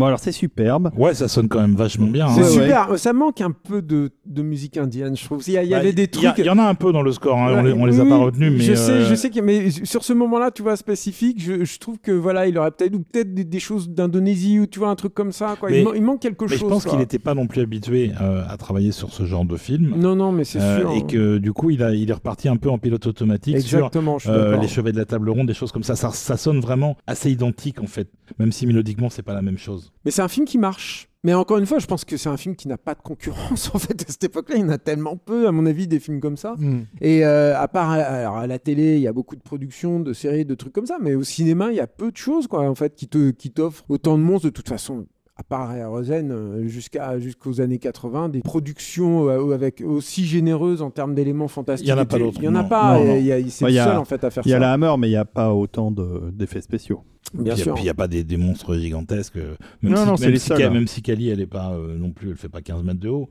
Elle, ouais, elle fait bien 3 mètres. Hein. peu plus grande que les humains, mais 2 mètres 50, 3 mètres, ouais, mais, euh, Mais elle est magnifique. mais ça suffit en fait. Ouais. Et puis il arrive à contourner des problèmes énormes. C'est-à-dire que quand il arrive par exemple en Espagne, il se rend compte que la statue de Cali qui a été construite ne correspondait pas du tout à la miniature que lui il avait faite. Quoi. Alors c'est très compliqué. Quoi. Tu vois, il doit gérer aussi des, des productions qui sont euh, tendues. Quoi. Je veux bien la récupérer, la miniature. Oui, Tu hein. pas. Alors tu sais que Peter Jackson avait récupéré toutes les, les marionnettes de, de Harryhausen pour les scanner à un moment, pour les garder, quoi, pour les archiver parce que c'est une structure en acier. Par-dessus, en fait, il y a une, une peau, une chair en, en mousse de latex, souvent ou en latex liquide.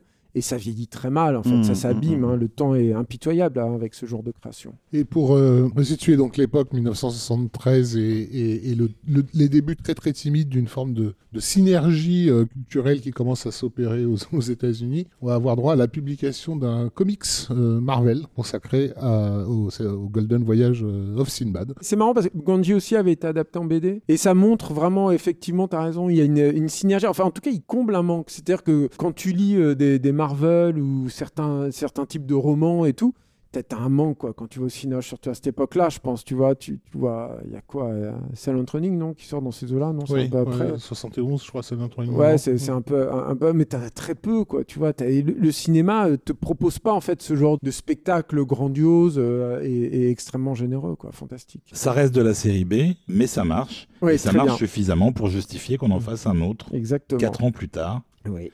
qui s'appelle.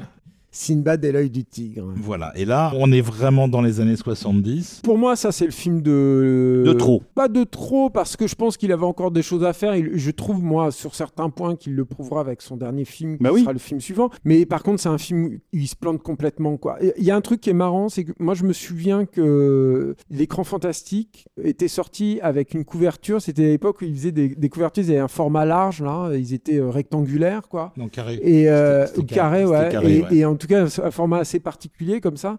Et je me souviens qu'ils avaient leur couve qui mêlait, qui entremêlait euh, la guerre des étoiles et euh, Sinbad et l'œil du tigre. Et mine de rien, c'est très symbolique en fait de ce qui se passe et du contexte dans lequel sort le film. C'est-à-dire que ça y est.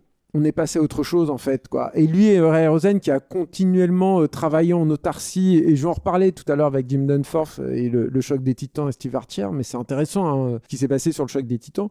Mais euh, lui qui a bossé totalement qui a toujours eu peur en fait qu'on le vole parce qu'il a, il a eu des, il a eu des problèmes hein, dans sa carrière vis-à-vis de ça, va se retrouver euh, complètement en porte-à-faux vis-à-vis de tout ce qui est en train d'émerger avec ces jeunes mecs qui sont en train de tout chambouler. Et lui, basiquement, il a complètement chamboulé la façon de travailler, la façon dont Willis O'Brien notamment travaillait ses, ses- ses personnages animés. Mais euh, il va être à son tour complètement dépassé par ce que ces mecs sont en train de faire et notamment par la le truc qui va tout changer, qui est la mobilité de la caméra, donc l'arrivée de l'ordinateur, en gros, hein, dans les effets spéciaux, qui arrivent dès, dès- dès la guerre des étoiles. Quoi. Puis Sinbad et l'œil du tigre, un film qui est euh, très mal produit. Je pense que c'est là où Charles Schneer, il s'est, complètement foiré aussi, à mon sens, quoi. Qui est un film aussi qui a pas eu de bol, quoi, sur certains trucs. Qui avait peut-être pas euh, de budget aussi, c'était peut-être pas un très gros budget. Euh, c'était, je pense, je crois savoir que c'était à peu près le même, euh, l'équivalent des autres, si ce n'est même voire un petit peu plus cher, mais bah bon, alors je, rentre- je mets les pieds dans le plat, mais le gros problème, c'est le problème du réalisateur. Samuel Maker. Ouais, c'est-à-dire que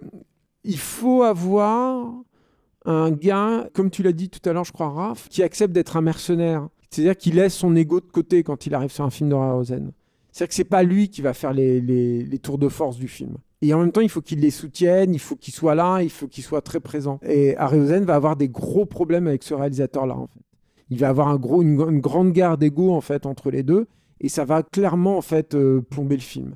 Ensuite, Schneer, je pense qu'en 77, et euh, notamment avec tout ce qui se passe aux États-Unis à l'époque, il se sent lui-même aussi un peu dépassé. Et euh, la façon qu'il va avoir de- d'essayer de, de- rattraper le train en marche, le train du progrès du cinéma en marche, va être absolument pitoyable. C'est déjà de rajouter l'érotisme, bah, il était déjà un peu là, mais il était à sa place. C'est-à-dire c'est très chaste, c'est très enfantin finalement. Le- le D'après for- ouais, Schneer disait- euh, parlait de, de, de G-rated euh, sexy movie. Enfin, voilà, Ouais, voilà. ça restait un film familial. quoi. Mais alors que là, par exemple, il y a un peu de nudité. Alors c'est pas grand-chose hein, dans Oui, c'est la scène au bord de la Voilà, rivière. là. c'est ça. Ouais, elles sont quand même quasiment à poil. Voilà, de, et- de- de- meufs. euh, Et ça tranche complètement. et- Il y a un truc qui va pas en voilà, fait. ça marche pas vraiment. C'est pas à sa place en fait. C'est pas c'est pas logique en fait. C'est fait plus du tout partie du même monde. Y a- ça peut pas. Ça, c'est comme les s'ils avaient fait des vraies scènes horrifiques, par exemple. Ça, on en reparlera parce que je pense qu'il pouvait un peu aller là-dedans, euh, Ray Harryhausen, il y allait.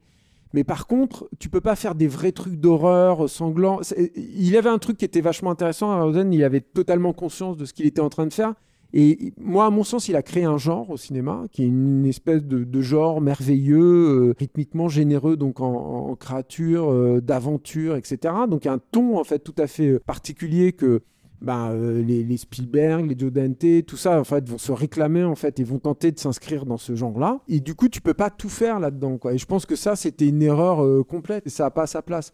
Il y a ça, puis il y a le problème du réal et problème de casting monumental. Non, mais ce qui est marrant, c'est que euh, avait fait venir Sam Wanamaker, qui lui-même était comédien, parce que il avait en tête de donner un peu plus d'épaisseur et de dimension à des personnages qu'il trouvait jusqu'à présent dans les films précédents un peu plats, qui étaient en gros les humains. Et ça n'a pas marché du tout, parce qu'à côté de ça, les acteurs, en tout cas euh, le, le lead, Patrick Wayne, donc le fils de John Wayne, Il est euh, nul. il est pas bon, quoi. Ah oui, il est mauvais. C'est c'est vraiment, c'est un, c'est un bel âtre. euh, il est pas laid, hein, il est plutôt beau gosse et tout, mais, mais il dégage rien du tout, quoi. C'est Et lui, terrible. et- Il y a Tarin Power aussi, donc. C'était son idée de capitaliser sur des fils d'eux pour avoir un, un- un- un tout petit peu des résidus, en fait. C'est la fille de Tyrone Power? Oui, c'est ça. Donc Oui. c'est la fille de Taran Power et c'est pareil, elle est nulle. Voilà, elle est jolie par contre, mais elle, est, elle est pas terrible. Ouais, moi je sais pas. Mais euh, Et il y a Jane Seymour. et Jane Seymour, c'est pareil. Je trouve qu'elle a une beauté, je trouve, qui cadre pas avec Ray Rosen. Ça va pas. Il y a un truc qui marche pas en fait. Il y a un truc de d'héroïne de comic book en fait. C'est- Chez Caroline Monroe, elle avait ça. euh, Raquel Welch, elle avait ça en fait.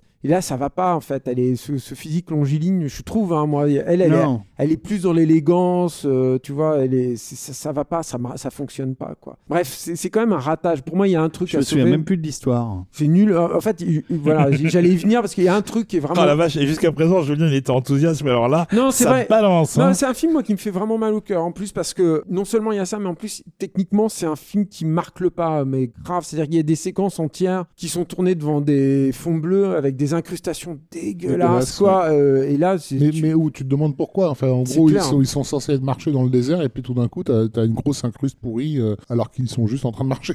Donc, Ouais, mais ils sont en Jordanie, je crois. Enfin, c'est, Mais bon, bref, tu te dis, mais, mais pourquoi? Mais Ils ont eu plein de problèmes. hein. Tu vois, le, le film a été tourné sur l'île de Malte pour partie. Et euh, toutes les séquences qui se passent en Antarctique, hein, ils sont censés affronter un froid polaire. Bah, c'était tourné dans, sous une chaleur absolument terrible. Quoi. Il y a une photo très connue. On voit Jane Seymour qui, sous son gros manteau de fourrure, en bikini, quoi, parce que sinon, ils allaient tous tomber dans les vapes. Quoi. Donc euh, voilà, et c'est un film donc, qui marque le pas. Par contre, il y a un truc, c'est qu'il y a, un- au cœur du récit, il y a un prince euh, transformé en babouin. Et euh, je parlais tout à l'heure de cette espèce de. Enfin, moi, c'est une volonté que je sens hein, de, de Ray Rosen d'essayer de vraiment de construire un personnage. Et là, c'est le truc où vraiment il va essayer de créer un personnage avec ce, ce personnage de babouin. Déjà, les interactions sont vraiment étonnantes. Par exemple, il joue aux échecs échecs, ouais. avec Mm. des- des des- d'autres humains et tout. C'est super beau en fait. Ce qu'il a fait, c'est d'une finesse, c'est hallucinant. Et c'est un personnage que tu vas suivre quasiment tout du long du film, qui est quand même très présent tout du long du film, et qui a une vraie personnalité, qui est à la fois euh, humain et animal, et qui est tout le temps... euh, tu sens qu'il est triste par, par- parfois. Il devient ami avec un homme de Cro-Magnon euh, vers la fin, et, et là, il est, tu sens qu'il a, il, trouve son père, donc il est beaucoup plus heureux, etc. Bref, il y a il y a, il y a une vraie construction de caractère et ça, rien que pour ça, en fait, moi, je, je revois le film en fait de temps en temps.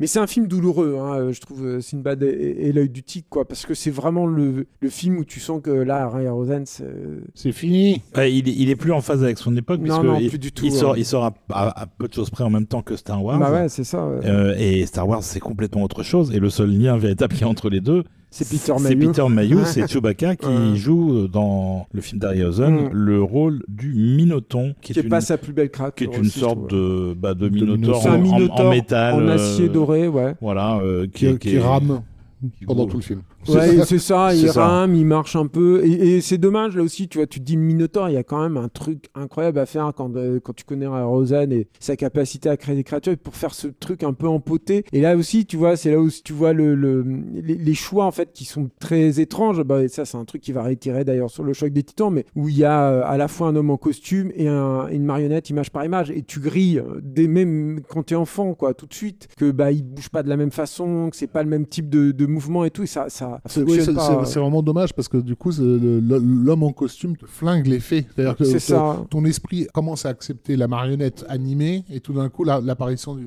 du mec costumé te rappelle que tu regardes un film à effets spéciaux. C'est ça, c'est ça. Ouais. Bah, c'est bien dommage tout ça. Euh, Patrick Wayne, je regardais, il a quand même tourné pas mal. hein. Euh, Le garçon, il a fait plus d'une quarantaine de films. Ouais, hein, mais donc, enfin, tu vois, même Charles Fear disait, euh, finalement, on lui, a, on lui a demandé de se laisser pousser la barbe. Au niveau physique, ça allait. Dès qu'il ouvrait la bouche, on avait des problèmes.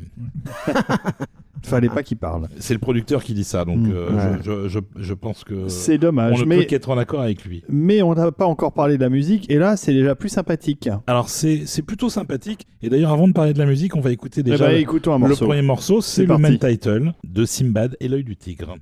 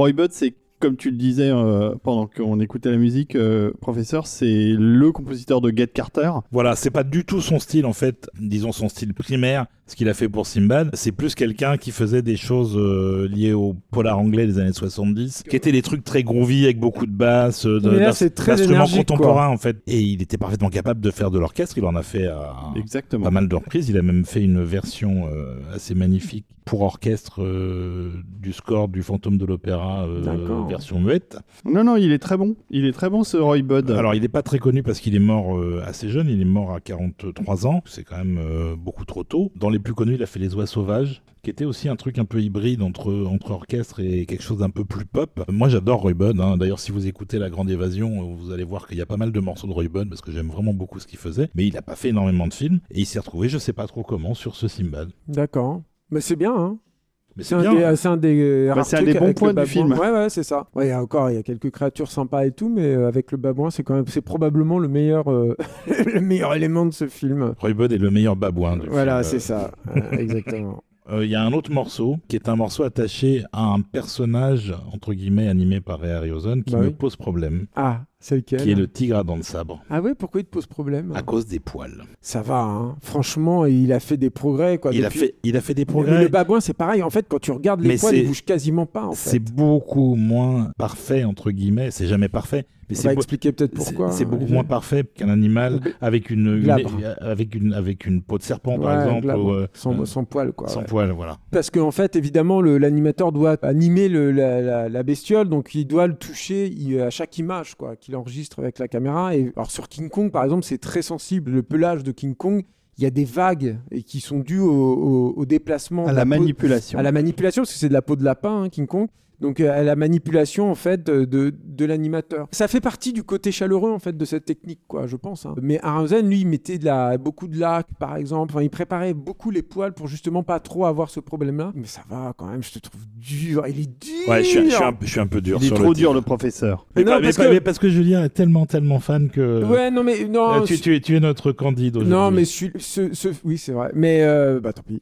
J'assume. Mais euh, c'est pareil, en fait, ce tigre à dents de ça, moi, c'est pas ça ce qui me gêne. Ce qui me gêne, c'est que tout à coup, t'as un animal euh, préhistorique, on va dire ça comme ça, qui arrive dans un film de fantaisie totale, quoi. Et c'est pareil avec l'espèce de, d'homme de Cro-Magnon. C'est pas très logique. Dans un conte des mille et nuits, il y a quand même suffisamment de monstres euh, divers et variés pour pas ramener, en fait, ce type de bestiaire-là, en fait. Il y a, y a un truc, ça fait partie des choses dans, dans ce film qui, qui le rendent pas. Je sais pas, il y a un truc qui marche pas. oui, en quoi, fait, on a l'impression qu'ils ont définitivement, pris plein d'éléments quoi. Et par. sy- symboliques de mythologie différentes, qu'ils ont tout mis dans un shaker et que et qu'ils ont sorti un script à partir de ça. Alors, l'homme de Cro-Magnon en question, il a, il a quand même une espèce de corne. Oui, euh, c'est ça, mais de bon. licorne, quoi. C'est mais- léger, hein. Mais c'est léger. C'est franchement, c'est c'est pas.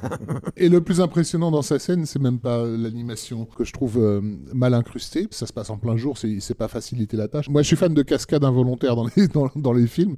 On a Cheval qui roulait sur son cavalier dans la vallée de Gwanji, et là, dans Sinbad et l'œil du tigre, on a une des jeunes filles nues qui est surprise donc par euh, l'homme de, de Cro-Magnon, qui, en tentant de s'enfuir, se rétame sur les rochers assez violemment, et t'as vraiment mal pour l'actrice, quoi. Et évidemment, c'est la prise qu'ils ont gardée parce que c'est spectaculaire, mais t'as t'as vraiment mal pour elle, quoi.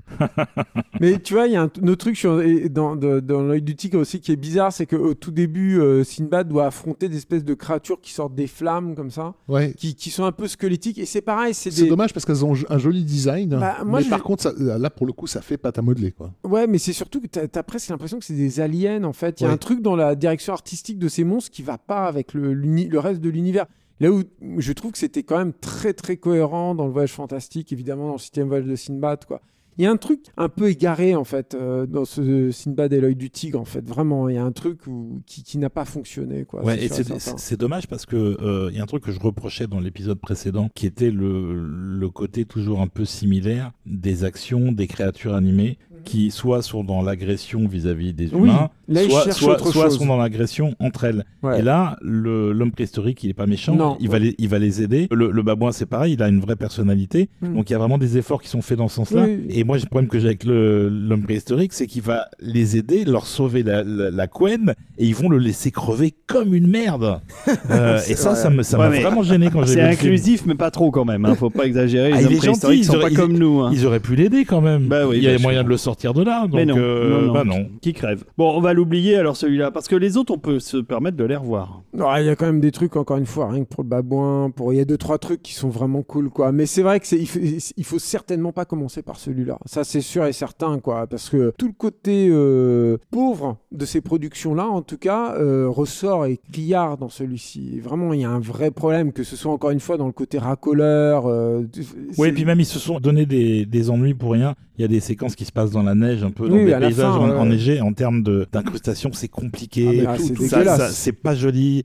Euh, et ils avaient pas besoin de faire ça comme ça. C'était pas Il y a forcément une nécessaire. espèce de morse géant aussi à un moment qui arrive. Alors techniquement c'est très compliqué, j'en ai parlé déjà dans Premiers hommes dans la lune. Là, c'est un peu la même chose que cette espèce de gros ver là, euh, une grosse larve qui découvre euh, chez les sélénites. Et c'est très compliqué parce que tu as la structure en acier qui est à l'intérieur qui est entourée de, de mousse de latex. Donc pour avoir accès à la structure, faut exercer une forte pression. C'est un, un métier physique, euh, l'image par image. On s'en doute pas forcément, mais Et tout, tout en bougeant très très peu. c'est ça. Et du coup, il faut exercer beaucoup de force, faut avoir beaucoup de force parce que c'est les, les personnages sont très très serrés en fait pour ne pas bouger. Et euh, bouger une- un personnage image par image, c'est pas facile en fait. Quoi. Faut avoir beaucoup de puissance que tu exerces comme ça à intervalles réguliers. Je vois, il passe quand même un an et demi de boulot, je crois. hein. Tu vois encore une fois sur ce sur ce film-là, c'est énorme parce qu'il est tout seul. quoi. Voilà, Il est c'est juste que le résultat est pas tout à fait à la hauteur. Non, pas du tout. Et puis la période est plus vraiment propice euh, à cette approche-là. Mais on a Et- quand même l'impression qu'il y a eu un. un- Est-ce que c'est une question budgétaire? Je sais pas. Un retour en arrière au niveau de, de ces fameuses incrustations, parce qu'on en a beaucoup dans le film quand même, des incrustes. Parfois, donc, ils, sont juste, euh, encore une fois, dans, dans, dans la nature, quoi. On arrive à une époque où euh, les, les pellicules, les objectifs, tout ça a évolué, a beaucoup bougé. Et euh, lui, il n'est pas forcément au fait de tout ça. Et encore une fois, les incrustations, au final, c'est pas hein, forcément, qui les, tu vois, qui les tire. euh, c'est très compliqué hein, de faire des incrustations. Tu, tu fais pas juste, tu, tu tournes sur fond bleu et ça y est, Ouais, c'est fini. En, tu en vois. tout cas, Et mais là, c'est vrai le- que c'est dégueulasse. le, le résultat est dégueulasse Ah ouais, et- c'est et, et le- et film en abuse. Il Ah ouais, beaucoup. ouais, c'est sûr. Le, sûr. le budget, si on en croit euh, Internet, euh, c'est presque le double hein, du, du Simbad précédent. Pourtant, il se passe que 4 ans. On est à 3,5 millions de dollars ou 3 millions. euh, ils savent pas trop. En tout cas, euh, le film rapportera quand même 20 millions. Donc, c'est pas un échec euh, au box-office. Ouais, c'est pas considéré comme un succès en tout cas. hein. Non, mais bon, personne il rentre ne dans ses frais. C'est un film qui est mal. euh, voilà. Et puis je pense que même les fans de la première heure, en fait, quand ils voient ça, ils se disent ça coince quoi. Encore une fois, tu peux pas cohabiter euh, où il y a la guerre des étoiles qui triomphe et qui va être le chambardement que l'on sait et continuer à, à suivre un monsieur qui est là. vraiment, tu te dis bon, il est, il est plus en phase avec son Donc époque. pour terminer sur Simba et l'oreille du tigre, on va écouter le second morceau qui accompagne l'arrivée du tigre à dents de sabre et qui s'appelle Sabertooth. Ça paraît logique.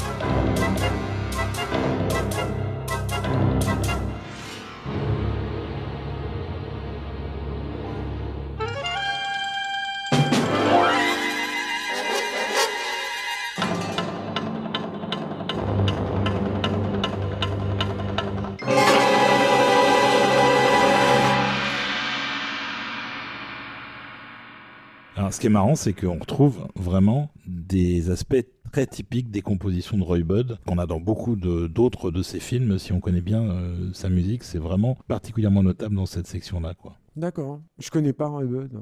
Donc c'est cool, il faut que j'écoute ça, moi. Je peux dire qu'un jour, on va faire un épisode dessus parce qu'il y a vraiment matière. Et puis, j'ai des trucs vraiment euh, qui groove, en fait. Hmm. C'est vraiment dans la mouvance euh, de la Black Exploitation américaine, mais euh, côté euh, britannique. Quoi. Hmm. Ok. Après ce grand film, Et ben après ce grand film, euh, il, bah, est- c'est la fin. il a, il a suffisamment marché pour qu'on en remette un autre en production. Moi, je je pense surtout qu'il a, pour le coup, il a quand même au fait bénéficié du retour de la fantasy au cinéma. C'est clair que C'est ça, en fait, ce qui se Star, passe. Star Wars a fait beaucoup pour ça. Bah oui, bah oui, tout le monde veut en fait son film, évidemment son space opéra, mais aussi sa- son truc de fantasy. Et c'est pas très compliqué de remonter aux sources de tous ces films qui cartonnent, que ce soit euh, encore une fois Spielberg ou Lucas, évidemment qui se réclament de, de Ray Rosen. Et tous les gens qui bossent sur ces films-là ont été biberonnés à ces films. Donc forcément, tu vois, tu remontes la source et les producteurs qui au début des années 80 sont en recherche vraiment de tout ce qu'ils peuvent avoir euh, sous la main, bon, euh, et les financiers en tout cas, se disent bon bah c'est ce monsieur-là, euh, si on met les, les- les gros moyens en fait pour produire un de ces films, on va avoir un gros carton. Et donc il revient à la mythologie gréco-romaine. Voilà, pour ce qui va être quelque part son premier blockbuster, C'est ça, c'est vrai. avec un casting de stars Mhm. pour la première fois, avec beaucoup, beaucoup plus d'argent. Ah oui, oui, c'est son film le plus cher de très très loin, effectivement. Ce film, ça s'appelle Le Choc des Titans, Ouais. Clash of the Titans, Il va avoir droit à un remake. qui aura droit à un remake et une suite au remake d'ailleurs. Euh, On ne parlera pas du remake parce que ça mérite pas. Euh, et c'est réalisé par Desmond Davis. Mhm. C'est qui Desmond Davis, euh, mon petit Rafik? Personne. Réalisateur et scénariste britannique. Bah oui, voilà, mais. Qui a euh, fait La fille aux yeux verts en 64. Il a bossé euh, pour la BBC, il a fait des, des adaptations de Shakespeare à la télévision, ce genre de choses-là, quoi. Voilà, mais de toute façon, c'est que c'est un. C'est un tâcheron. C'est pas, un prête-nom, mais presque. C'est quelqu'un qui est là pour euh, vaguement diriger les comédiens sur des scènes où il n'y a pas d'intégration Ouais. de Mais d'effets de Rayozon. Sinon, Rayozon, il est là peu, tout le temps, un en fait. peu, un peu comme Sam Wanamaker, euh, qui, qui était finalement plus préoccupé à l'époque par euh, sa carrière au théâtre euh, et, et tout ce qu'il développait sur, sur scène que par le fait de. Enfin, là, pour le coup, ça ressemble à des projets euh, pour les impôts, quoi, si tu Mm. veux. Euh, donc, je pense pas qu'il soit très, très concerné. euh, Non, mais c'est marrant, ils ont un peu le rôle de réalisateur seconde équipe. Mais- Clairement. Mais je pense que c'est c'est la malédiction aussi de Rosen, c'est-à-dire que c'est quelqu'un qui faisait tout, qui devait tout maîtriser en partenariat avec Schneer. Schneer, lui, il a vu, il a essayé de mettre les grands moyens, enfin, il a ramené notamment un cast de stars, en particulier pour jouer les dieux. Donc, euh, il y a quand même Laurence Olivier qui fait Zeus, quoi. T'as t'as Ursula Andress, t'as- enfin bref. Et euh, Rosen aurait, je pense, gagné à composer avec un réalisateur qui pouvait euh, s'imposer un peu plus, en tout cas, am- amener un peu plus ses, marques. Il y a une scène dans le choc des titans euh, qui est assez euh, édifiante des, problématiques du film, qui est la scène avec les scorpions, probablement une des pires scènes du film, quoi, vraiment une scène ratée aussi euh, techniquement, qui est une scène de nuit donc où euh, l'équipe de, de Persée affronte, euh, affronte des scorpions qui vont devenir euh, géants à cause de Calibos. Il y a un truc qui est très bizarre en fait, c'est que quand ils affrontent les scorpions et que les scorpions sont à l'image, forcément la technologie de Ray Rosen empêche tout mouvement de caméra. Tu peux quasiment pas la bouger. Il la bouge un tout petit peu dans le choc des titans, mais ça reste très rare et ça reste très timide. Et euh, il entrecoupe ça avec des plans de caméra à l'épaule, avec des gros plans des mecs caméra à l'épaule en fait, qui se battent contre la, la bestiole. Ça Et- raccorde pas du tout. mais non, et surtout, si si tu veux, tu te dis, bah, évidemment qu'il y a un truc cache, quoi, puisque dès que la bestiole n'est pas à l'image, la caméra peut bouger dans tous les sens, ça fait un peu n'importe quoi. Et puis, euh, bah, dès qu'il y, y a la bestiole à l'écran, là, elle est bien bloquée, elle bouge pas, rien du tout. C'est pas cohérent, c'est pas réfléchi, tu vois, il y a un vrai gros problème là-dessus, quoi. C'était la même chose sur le euh, précédent, effectivement. Quand ils sont face à- au, tigre à dents de sabre, euh, il, essaie de faire un, effet duel en faisant des zooms sur le héros, sur Patrick Wayne. Mais quand t'as le contre-champ sur le tigre, il n'y a pas de zoom. Alors que bah, l'idée, c'était de, doubler le, truc. Donc, et, c'est vrai que ça te brise l'effet. Parce que, tu, en fait, c'est c'est des gars qui réfléchissent pas du tout à l'intégration des effets. Les scènes qui sont verrouillées, c'est-à-dire celles dont vraiment, euh, sur lesquelles Harryhausen va prendre la main, euh, et on le verra dans le choc des titans, c'est pas un hasard, c'est les, les scènes qui marquent en fait. Bah oui, parce qu'ils ont été storyboardés dans les moindres détails euh, et, et que toute la rythmique et la dramaturgie est, est là. Non, moi, Ju- Julien, je, je voudrais quand même te corriger sur une chose, c'est que tu as cité ce qui pour toi était des grandes vedettes respectables comme Laurence Olivier et euh, Ursula Andress, qui effectivement jouent dans le film, mais il y a également Minerva McGonagall. Mais La- oui, Maggie bah Smith. oui, la Maggie Smith, Maggie la- Smith. la- qui la- est tout à fait merveilleuse, comme dans tous les films où elle est d'ailleurs. professeure de métamorphose donc de Pouldar et directrice de Gryffondor. Donc quand même, Ouais, on non, est non, pas c'est vrai, il y, a- aussi l'entraîneur de Rocky, Bien sûr. Dorgas Meredith, qui fait le. Oui, mais il joue pas un dieu. Non, mais il joue un peu le même rôle que dans Rocky d'ailleurs, quelque part le. Il est le, c'est le coach de, C'est ça. de Percé. Et le problème de casting, le vrai problème, à part les dieux et cer- certains dont Laurence Olivier qui n'en ont rien à foutre, qui sont juste venus Ouais, mais ça pour cachetonner, mais ça va, ils s'amusent en fait. Ouais, du, coup, euh, du coup, on s'amuse avec eux. Ouais, Le vrai problème, c'est le héros, ouais. parce que c'est un bellâtre ultime. C'est le pire bellâtre qu'on puisse imaginer. Il est Tu moche. le trouves pire que il- Patrick Wayne toi Ah, 100 fois pire. Il Ah joue mal. Ouais, pas Et il n'a pas eu de carrière du tout derrière. Non, il a, non, c'est il vrai, a pas les vrai. 40 films de Patrick Wayne, hein, clairement pas. Alors pourquoi est-ce que le pauvre Harry Hamlin se retrouve affublé de ce look euh, d'Angelo euh, Couillon? Pour la même raison qu'on avait euh, un Angelo Couillon dans Le Dragon du Lac de Feu, hein, sorti euh, à la même période. C'est vrai que c'était un peu le même genre. Bah ouais. oui, et pour une raison toute simple, hein, c'est un film qui s'appelle Le Lagon Bleu, qui est sorti euh, un an et demi auparavant et qui a été un véritable carton auprès des Jones avec euh, son, son bel Angelo aux cheveux bouclés et que du coup c'est la mode du moment et qu'on en met un peu partout. Quoi. Oui, il y en a même un dans Top Secret d'ailleurs. Tout à fait. Je pense que c'est c'est le- le- la, la marque du temps en fait qui veut qu'effectivement euh, on ait ce, ce poster boy.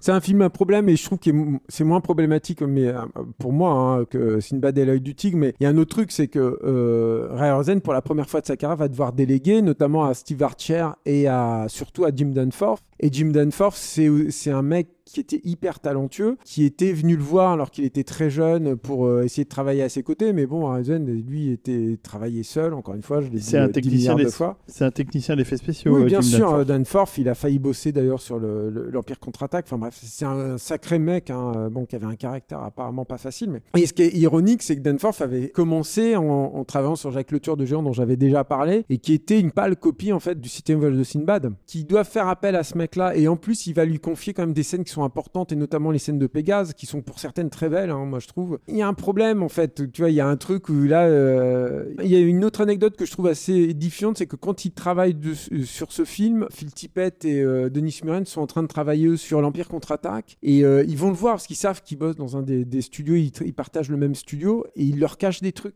C'est-à-dire qu'eux, ils viennent, ils lui disent Et ça, comment vous avez fait ça et ça? Et au lieu de tout partager, ils leur cachent des trucs. On est à l'époque de Cinefex, on est à l'époque où on échange énormément, tout le monde échange les techniques. Dès qu'il y a un, un hurlement qui sort, euh, les, les gars, ils font des couves de magazines et ils racontent tous leurs secrets. C'est comme ça que fonctionne en fait l'industrie des effets spéciaux à ce moment-là. En, Et- en et- open source. hein. Exactement. Et Ryzen, il est plus là-dedans et il se laisse complètement dépasser. Rav vient de citer euh, le, dragon du lac de feu. Ouais, le dragon du lac beau, de hein. feu, pour le coup, euh, c'est la nouvelle génération d'animateurs image par image. Quand tu Ah vois oui, les images du dragon du lac de feu qui avait bénéficié autre techno qui était la Go Motion, bon bref, qui Oui, permettait mais- de ouais, rajouter non, un. mais, c'est vrai qu'il y a- flux il y a 10 mouvement. ans, il y a 10 ans d'écart entre les deux films. Ouais, ça n'a rien à voir. On écoute peut-être un petit morceau déjà? Et on parle du musicien après? Et on parle du musicien et puis on parle du film encore après parce qu'il y a encore des choses à dire. Donc euh, on va écouter ce qui s'appelle le prologue et main title qui établit les thèmes principaux du film et ils sont vachement bien. Allons-y.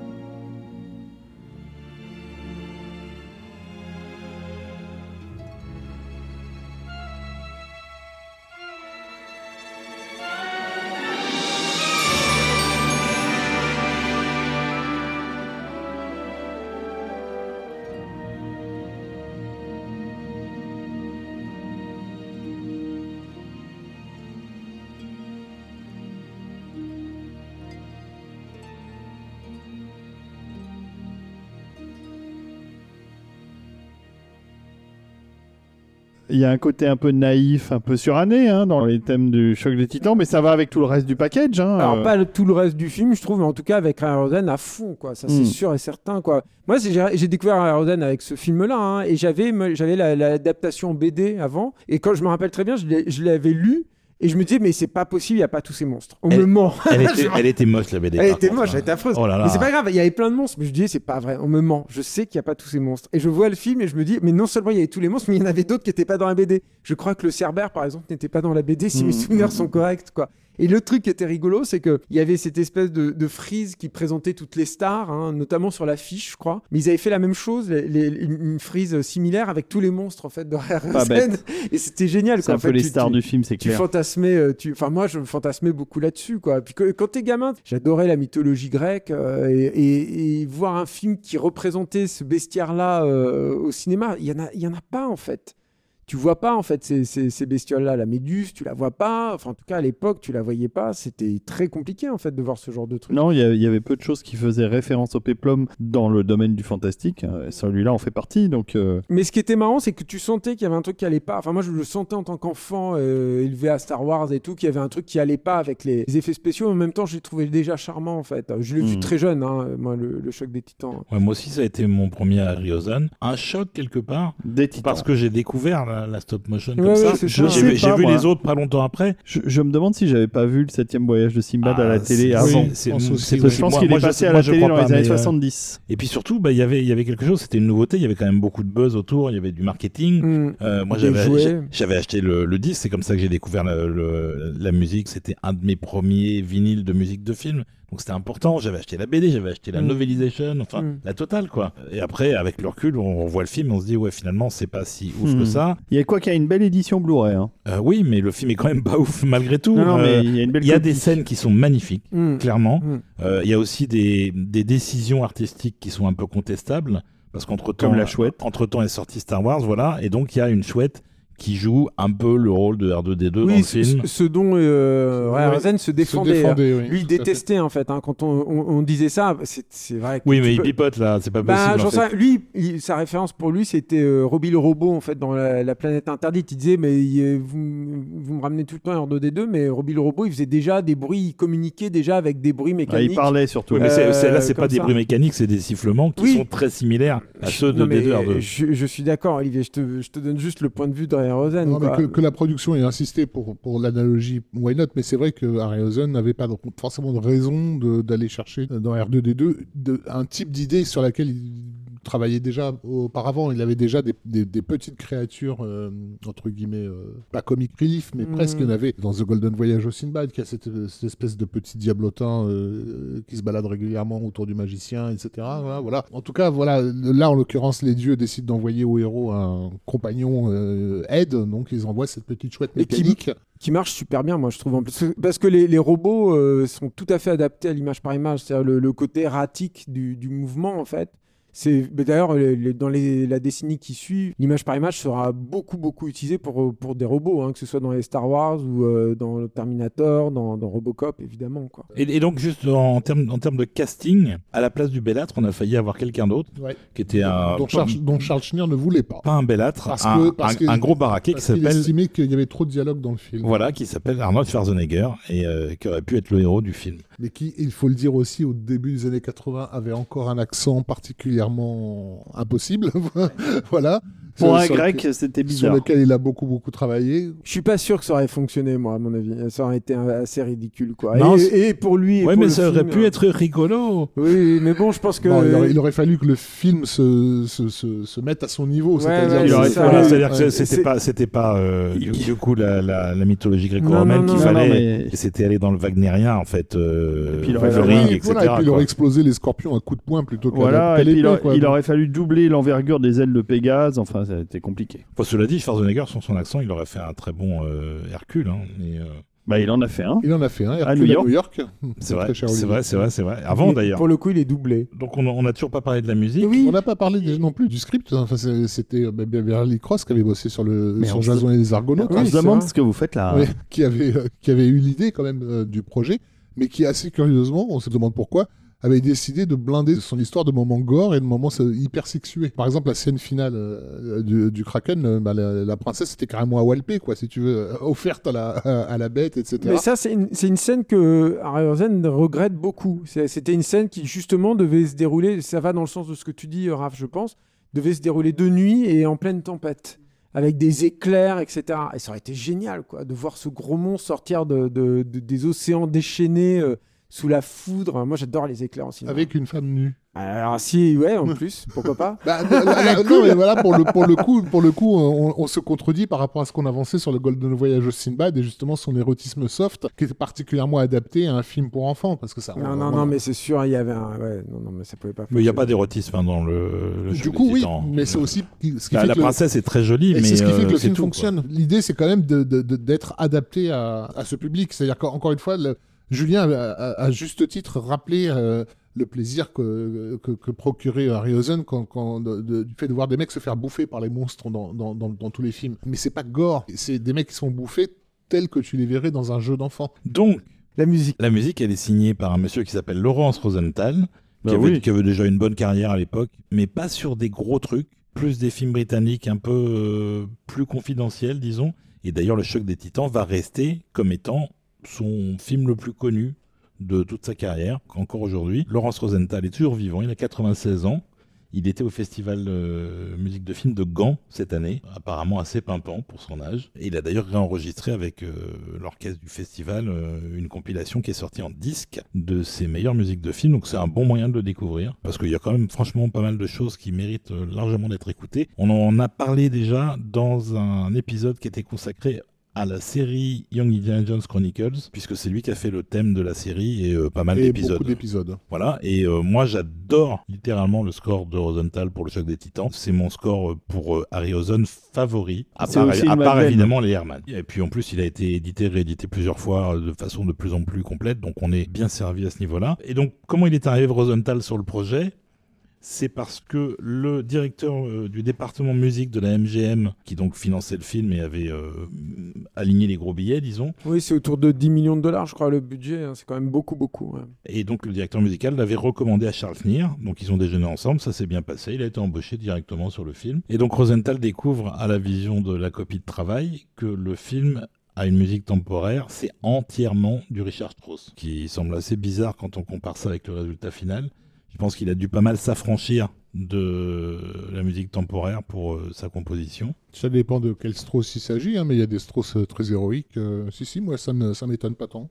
Mais le score, il n'est pas du tout très héroïque tout le temps. Il n'y a pas beaucoup de passages très héroïques finalement, à part le générique et puis le, le final. Quoi. Et Rosenthal, d'ailleurs, était assez gêné par la musique temporaire, donc je pense qu'il a vraiment euh, décidé de la laisser de côté autant que possible et faire son propre truc sans vraiment tenir compte de ce qui avait été indiqué avant. Quoi. Et c'était orchestré, encore un parallèle avec Star Wars, par euh, Herbert Spencer, qui était l'orchestrateur de Williams sur les Star Wars de l'époque. Voilà, donc on va euh, écouter un deuxième morceau, et puis on va parler de la séquence après. C'est euh, la scène de Méduse, la Gorgone, qui donc, quand elle euh, croise votre regard, vous transforme en pierre. Donc si tu veux récupérer sa tête, parce que c'est la seule solution que Percé, le héros, a trouvé pour combattre le Kraken qui va débarquer pour bouffer la princesse, titans, ouais. hmm. eh ben, il a besoin de choper la tête de Médusa sans la regarder dans les yeux et ça donne une scène qui est la meilleure scène du film Ouais, et je bien. pense que Julien va nous en parler après le morceau. Et donc Médusa, elle est personnalisée dans le morceau par le clavecin.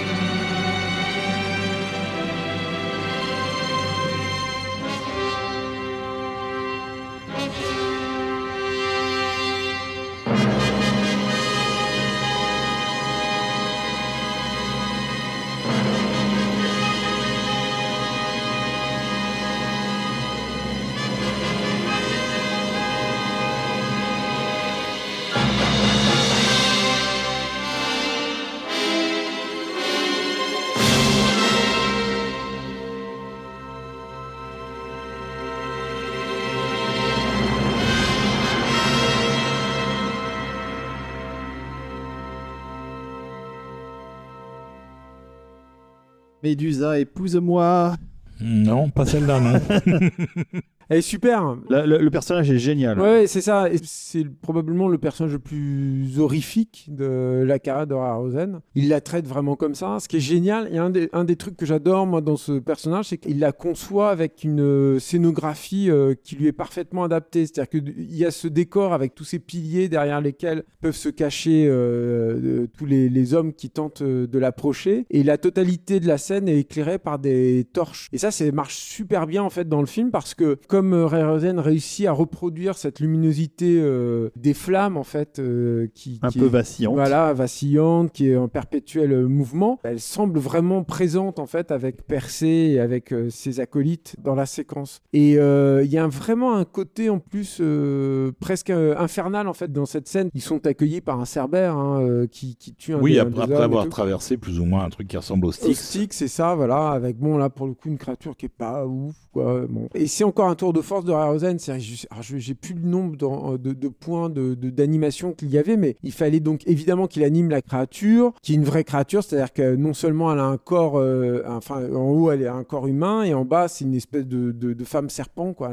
Serpent à une- sonnette. une de serpent à sonnette, elle fait de- du bruit et tout. C'est une sorte de sirène, mais au lieu d'avoir une queue de poisson, elle a une queue de serpent. C'est ça. Et en plus, donc, il y a tous ces serpents euh, qui sifflent sur sa tête. Et en plus de ça, il y a un truc qui est très malin, je trouve, pour euh, renforcer l'interaction qu'elle a avec Percé, c'est qu'elle est, elle est aussi euh, archère, elle a un arc et elle lui tire dessus, qui fait qu'il y a un Ça, élément concret qui part de la créature et qui arrive sur le bouclier du Ouais, héros, et ça donne un peu plus de corps encore à la séquence. Et il faut qu'il anime, en plus du personnage, il faut qu'il anime la totalité de ces serpents qui sont sur, euh, sur son crâne, quoi, qui forment ses cheveux. Donc, euh, vous imaginez, les serpents, c'est minima euh, une queue et une tête, quoi, qu'il faut animer en plus du personnage. Ah oui, il y en a un paquet. hein. C'est une prouesse, encore une fois, de- d'animation qui est folle, quoi, qui est vraiment épatante. J'avais bougé le troisième serpent en partant de la gauche ou le Ouais, quatrième, je me bah, souviens exactement, c'est comme l'hydre de Lerne, c'est euh, comme euh, Kali, en fait. C'est vraiment des personnages qui sont particulièrement difficiles à animer. Et en plus, le, dernier truc, comme il y a beaucoup de gros plans en fait, sur sa tête, il y a une, doublure avec un gros plan en fait, de la méduse. Donc il, euh, alterne ent- entre la figurine en, pied, on va dire, qui fait une quarantaine de centimètres, 30, 40 centimètres de haut à peu près, et des gros plans. Et c'est pareil, ça fonctionne du feu de Dieu, ça marche extrêmement bien. L'année précédente, on avait les Tauntaun de l'Empire contre-attaque qui étaient de la go motion, donc déjà avec du flou de mouvement. Là, on l'a pas. Mais pour reconnaître vraiment la perfection euh, de l'art de, de Harryhausen, c'est qu'on a tous,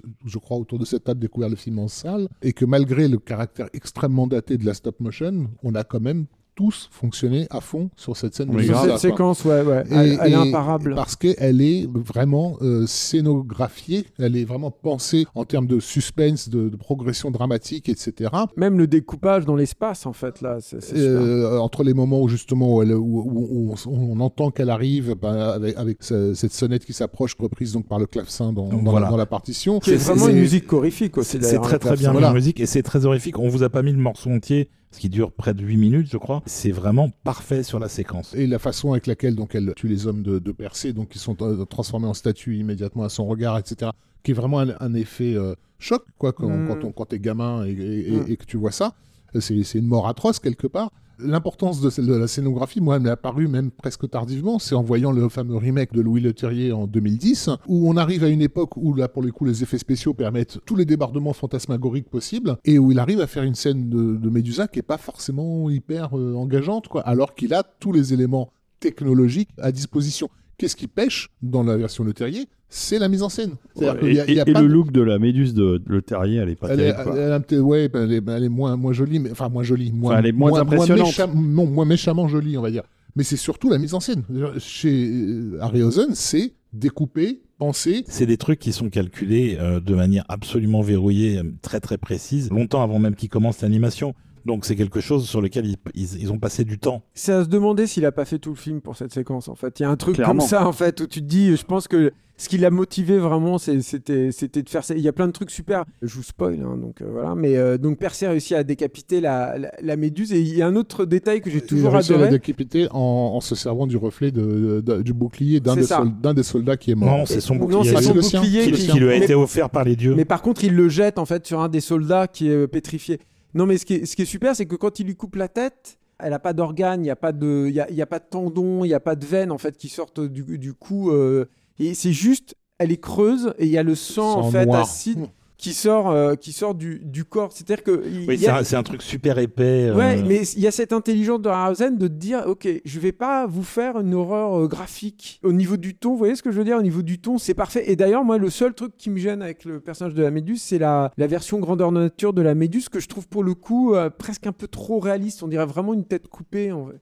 Et il y a un truc qui va pas en fait là-dedans. On n'a pas en fait envie d'a- d'arriver à ce niveau-là de réalisme. Ouais. Il y a un entre-deux qui est, qui est merveilleusement bien géré, euh, je trouve, là-dedans. Il y a beaucoup de choses euh, de qualité dans cette séquence particulièrement. Euh, Déjà, il y a la photo qui est très très belle. Oui. Et puis euh, la créature, c'est une créature, contrairement au remake, qui est une humaine avec euh, des effets spéciaux rajoutés sur la tête. La créature de Ray Harryhausen, elle a vraiment un aspect créature avec ses yeux exorbités en permanence, donc elle n'a pas un regard humain. Enfin, il y, y a vraiment plein d'éléments qui font que c'est vraiment impressionnant. De temps en temps, il arrive à faire bouger sa caméra. Encore une fois, comme je disais, c'est très timide, notamment sur Calibos, qui est pareil, un autre choix très problématique, puisque c'est un personnage qui parle. Donc quand il est en pied, il le fait interpréter par un- un- un- une créature image par image. Et quand c'est des gros plans, bah, c'est un acteur maquillé avec un maquillage prosthétique. Donc c'est ça aussi, c'est un problème. Mais euh, sur Calibos, il y a quelques timides mouvements de caméra, très légers. Et je pense que le film va pâtir aussi de ça. C'est-à-dire que est, là aussi, c'est quand même un film qui est euh, technologiquement un peu anachronique par rapport à ce qui est en train de, de se faire aux États-Unis. Alors, je me posais une question euh, pour finir avec la scène de la Méduse, qui pour moi est vraiment le,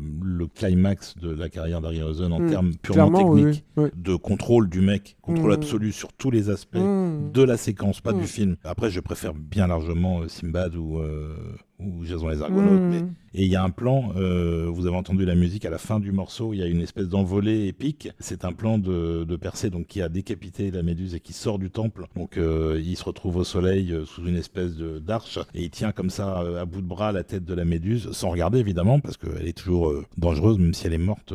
et c'est ça qui va lui permettre de vaincre le, le kraken. Et je me demande si c'est Harryhausen qui a fait ce plan ultra iconique. Non, je crois pas en fait. Vraiment, lui, il s'occupait des séquences où il y avait des incrustations. Euh, bah, la, et la- la séquence, tu vois, du raz-de-marée, par exemple, au début, ça c'est vraiment lui. Parce que- euh. non, parce que, parce que ça, c'est assez plan-plan par ailleurs en termes Oui. de mise en scène. Non, et non, ça ressemble pas sûr. globalement à du Desmond Davis quelque part. Ouais, je sais pas. Non, j'ai l'impression que. Je sais pas ça. Euh, tu me poses aussi une colle. Deuxième colle. Pourquoi vous m'avez invité en fait? Mais voilà. Pour te coller Non, non, mais je, je sais pas s'il fait des effets comme ça, tu vois, Rosen. C'est plus classique que ça. Le découpage de la méduse, il est imparable, mais il est très classique. Tu vois, c'est vraiment un travail de cadre, de, de composition, euh, voilà. Et, euh, Oui, mais est- c'est très soigné. Il y a quand Ah même il y a- des gros plans là où il faut. Ah non, mais euh, c'est parfait. C'est pas moi qui vais te dire le contraire. Évidemment. Olivier. Voyons.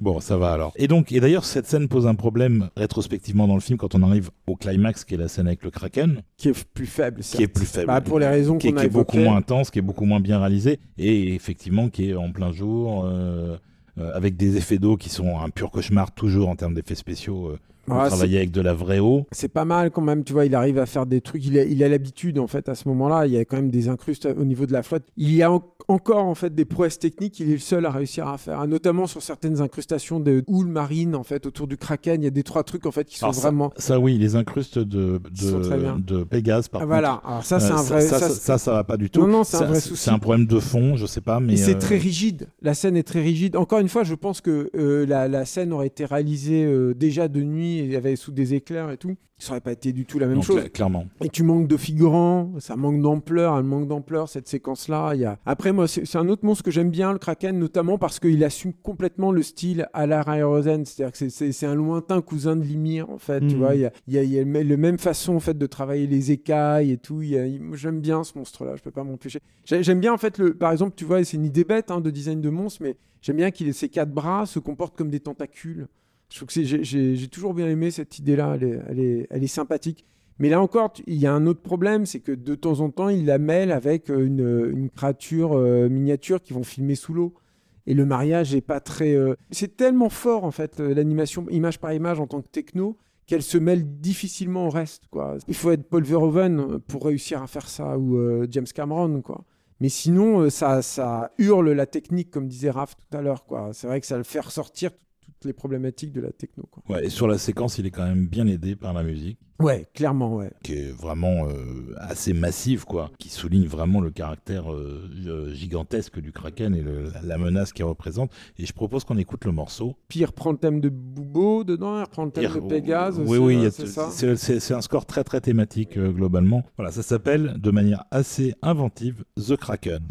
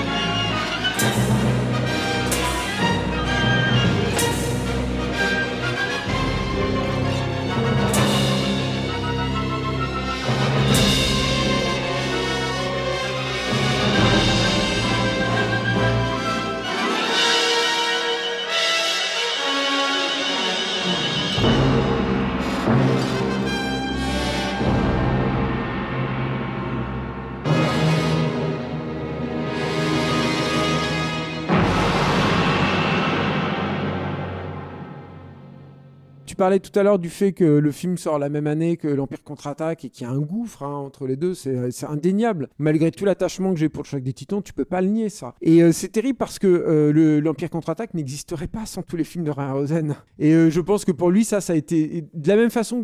Il y, a- il y a un truc d'humiliation en fait aussi dans ce film-là. Lui, il l'a jamais appréhendé comme ça, mais c'est un film qui coûte très cher. Pour une fois, Hollywood lui donne les moyens de ses ambitions en fait, quelque part. Et en même temps, il est euh, ringardisé, j'ai envie de dire. euh, c'est un peu méchant de dire ça comme ça, ça me fait un peu mal, mais je le dis Bah, quand c'est même. ça, oui, par Mais sa- il est ringardisé par, sa progéniture. par sa progéniture, exactement. Et euh, il doit faire appel en plus, encore une fois, à des gens euh, avec qui, je pense, il a eu des rapports quand même compliqués. Tu vois. Le rapport avec Danforth, je pense que ça n'a pas toujours été au beau fixe quoi, quand il a vu. euh, Le Tueur de Géant. Je sais pas quelles ont été les relations, mais je sais que Harryhausen, quand je l'avais interviewé et que je lui en avais parlé de Jacques Tueur de Géant, c'est, tu voyais qu'il n'avait pas du tout digéré ce film, quoi, encore. Et en plus, je crois qu'il se blesse aussi sur le tournage. Enfin, bref, tout ça fait que finalement, il, lui, va, il va déclarer forfait, il, il va euh, prendre une retraite euh, extrêmement prématurée parce qu'il est encore jeune. hein, il aurait pu encore faire 4-5 films. Il a des projets. Il y a, une suite directe du choc des titans qui est prévue à un moment qui s'appelle Force of the Troyans, dans lequel il devait euh, représenter euh, Charib Dessila notamment. Il y a des dessins, il a fait des maquettes pour ça qui sont hyper prometteuses parce qu'il revenait à une autre obsession qu'il a jamais pu trop euh, travailler, qui était celle des serpents géants. Mais il y avait déjà une idée comme ça dans un des Sinbad, une vallée remplie de serpents, etc. J'aurais quand même aimé euh, revoir un ou deux films de Rarozen, peut-être assister de mecs qui étaient un peu plus forts en, en effets spéciaux optiques et euh, en caméra pilotée par ordinateur. Ça aurait été Oui, quand même mais sauf, génial. sauf quoi, qu'il n'était bon. pas habitué à travailler en équipe. Il ne pouvait pas. Et que, et, que, et que la- les effets spéciaux ont avancé à une vitesse absolument Phénoménal, incroyable ouais, dans les années exactement. 80. Mm. Donc, même s'il avait essayé de se tenir à jour, il n'aurait pas pu, en fait. Ceci dit, le film a quand même marché. C'est bien de le préciser parce que là, on, on est en train de dépeindre euh, un, un échec total pour, oui, euh, et pour un enterrement presque. Voilà. Alors qu'en réalité, Bah, c'est le cas, euh, hein. il arrive, il, mais il arrive quand même à une époque qui est largement disposée à la fantaisie qu'il a portée toute sa vie. Mm. Il y a enfin un public euh,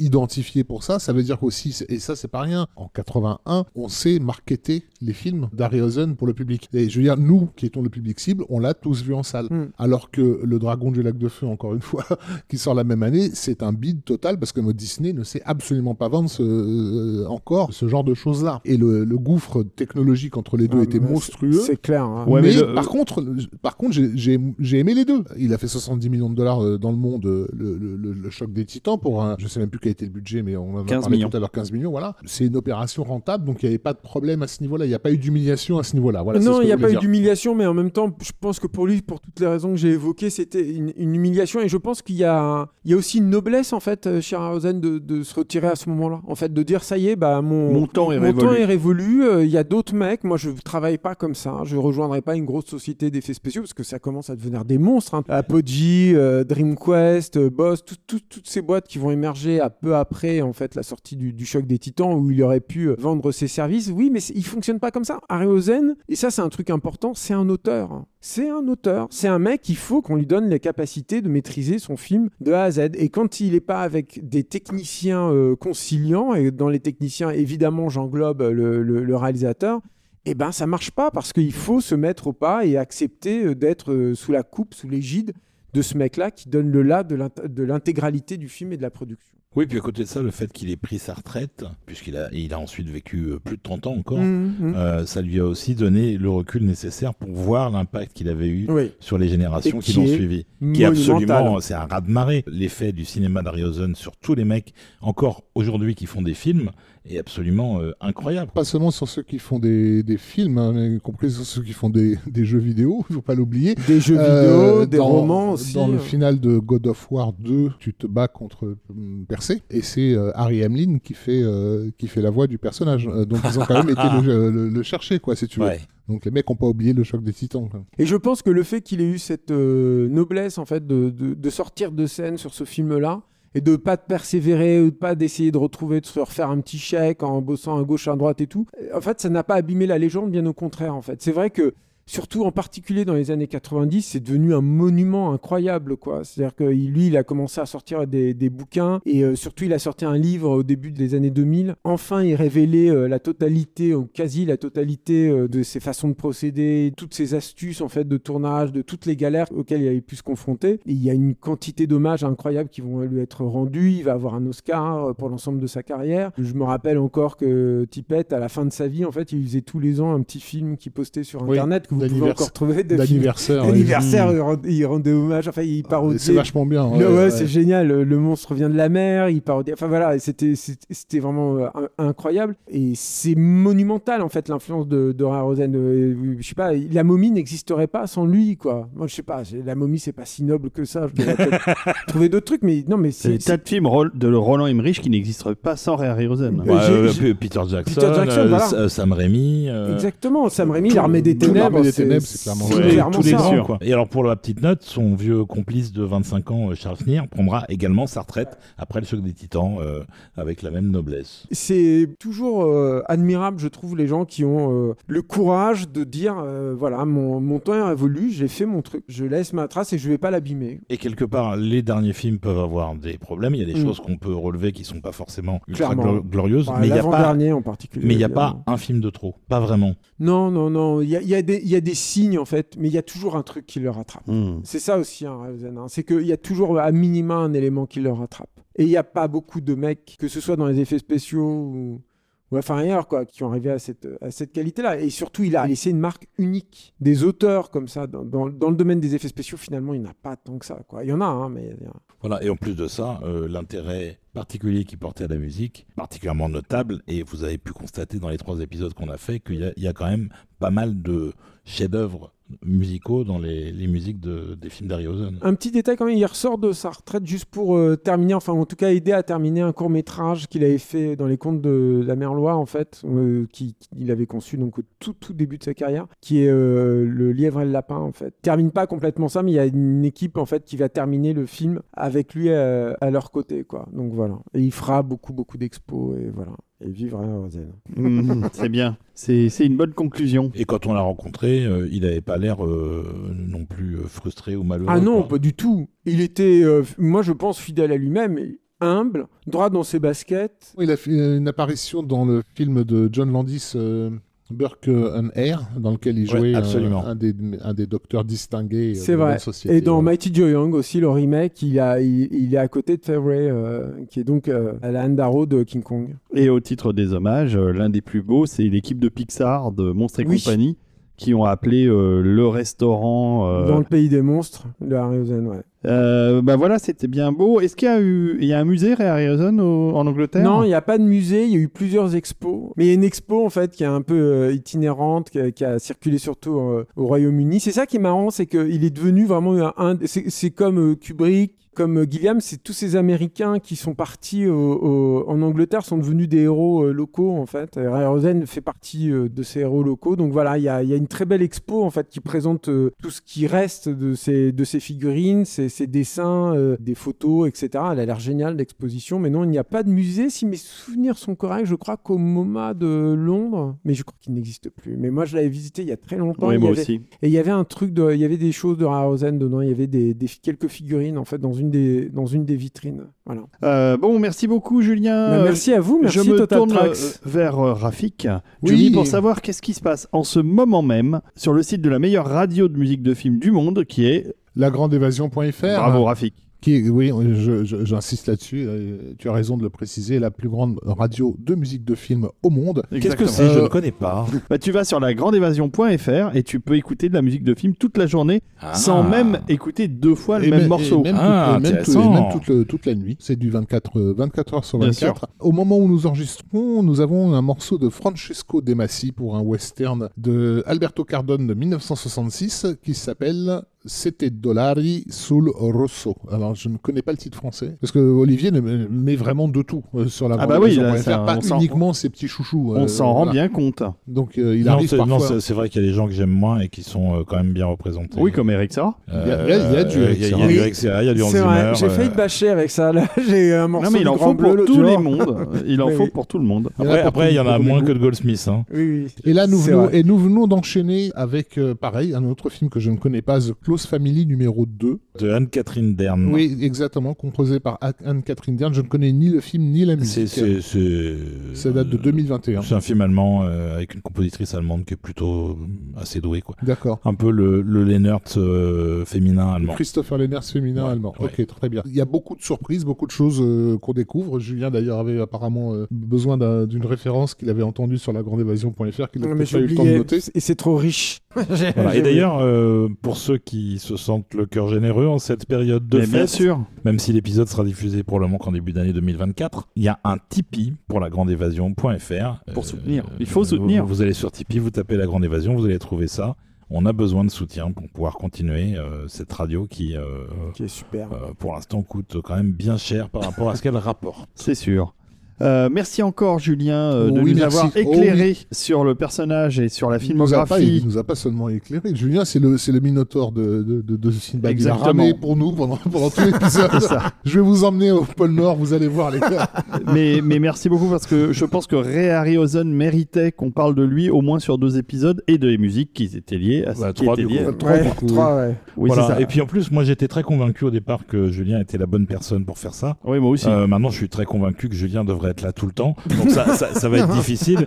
Mais on va essayer à un moment donné de vous retrouver un autre sujet où on pourra l'inviter à nouveau parce que C'est il gentil. y y y a des trucs qu'on peut faire ensemble qui peuvent être rigolos. C'est clair. Et si vous aimez euh, Henri Mancini et notamment le travail magnifique qu'il avait fait sur euh, le Touch of Evil euh, de Orson Welles, euh, Oui. La Soif du mal, eh bien sachez que ça passe en ce moment sur lagrandeévasion.fr. Tiens, Euh, tiens une, ra- donc. une radio que je viens de découvrir. Putain, mais c'est faramineux cette radio. Incroyable cette radio. Incroyable.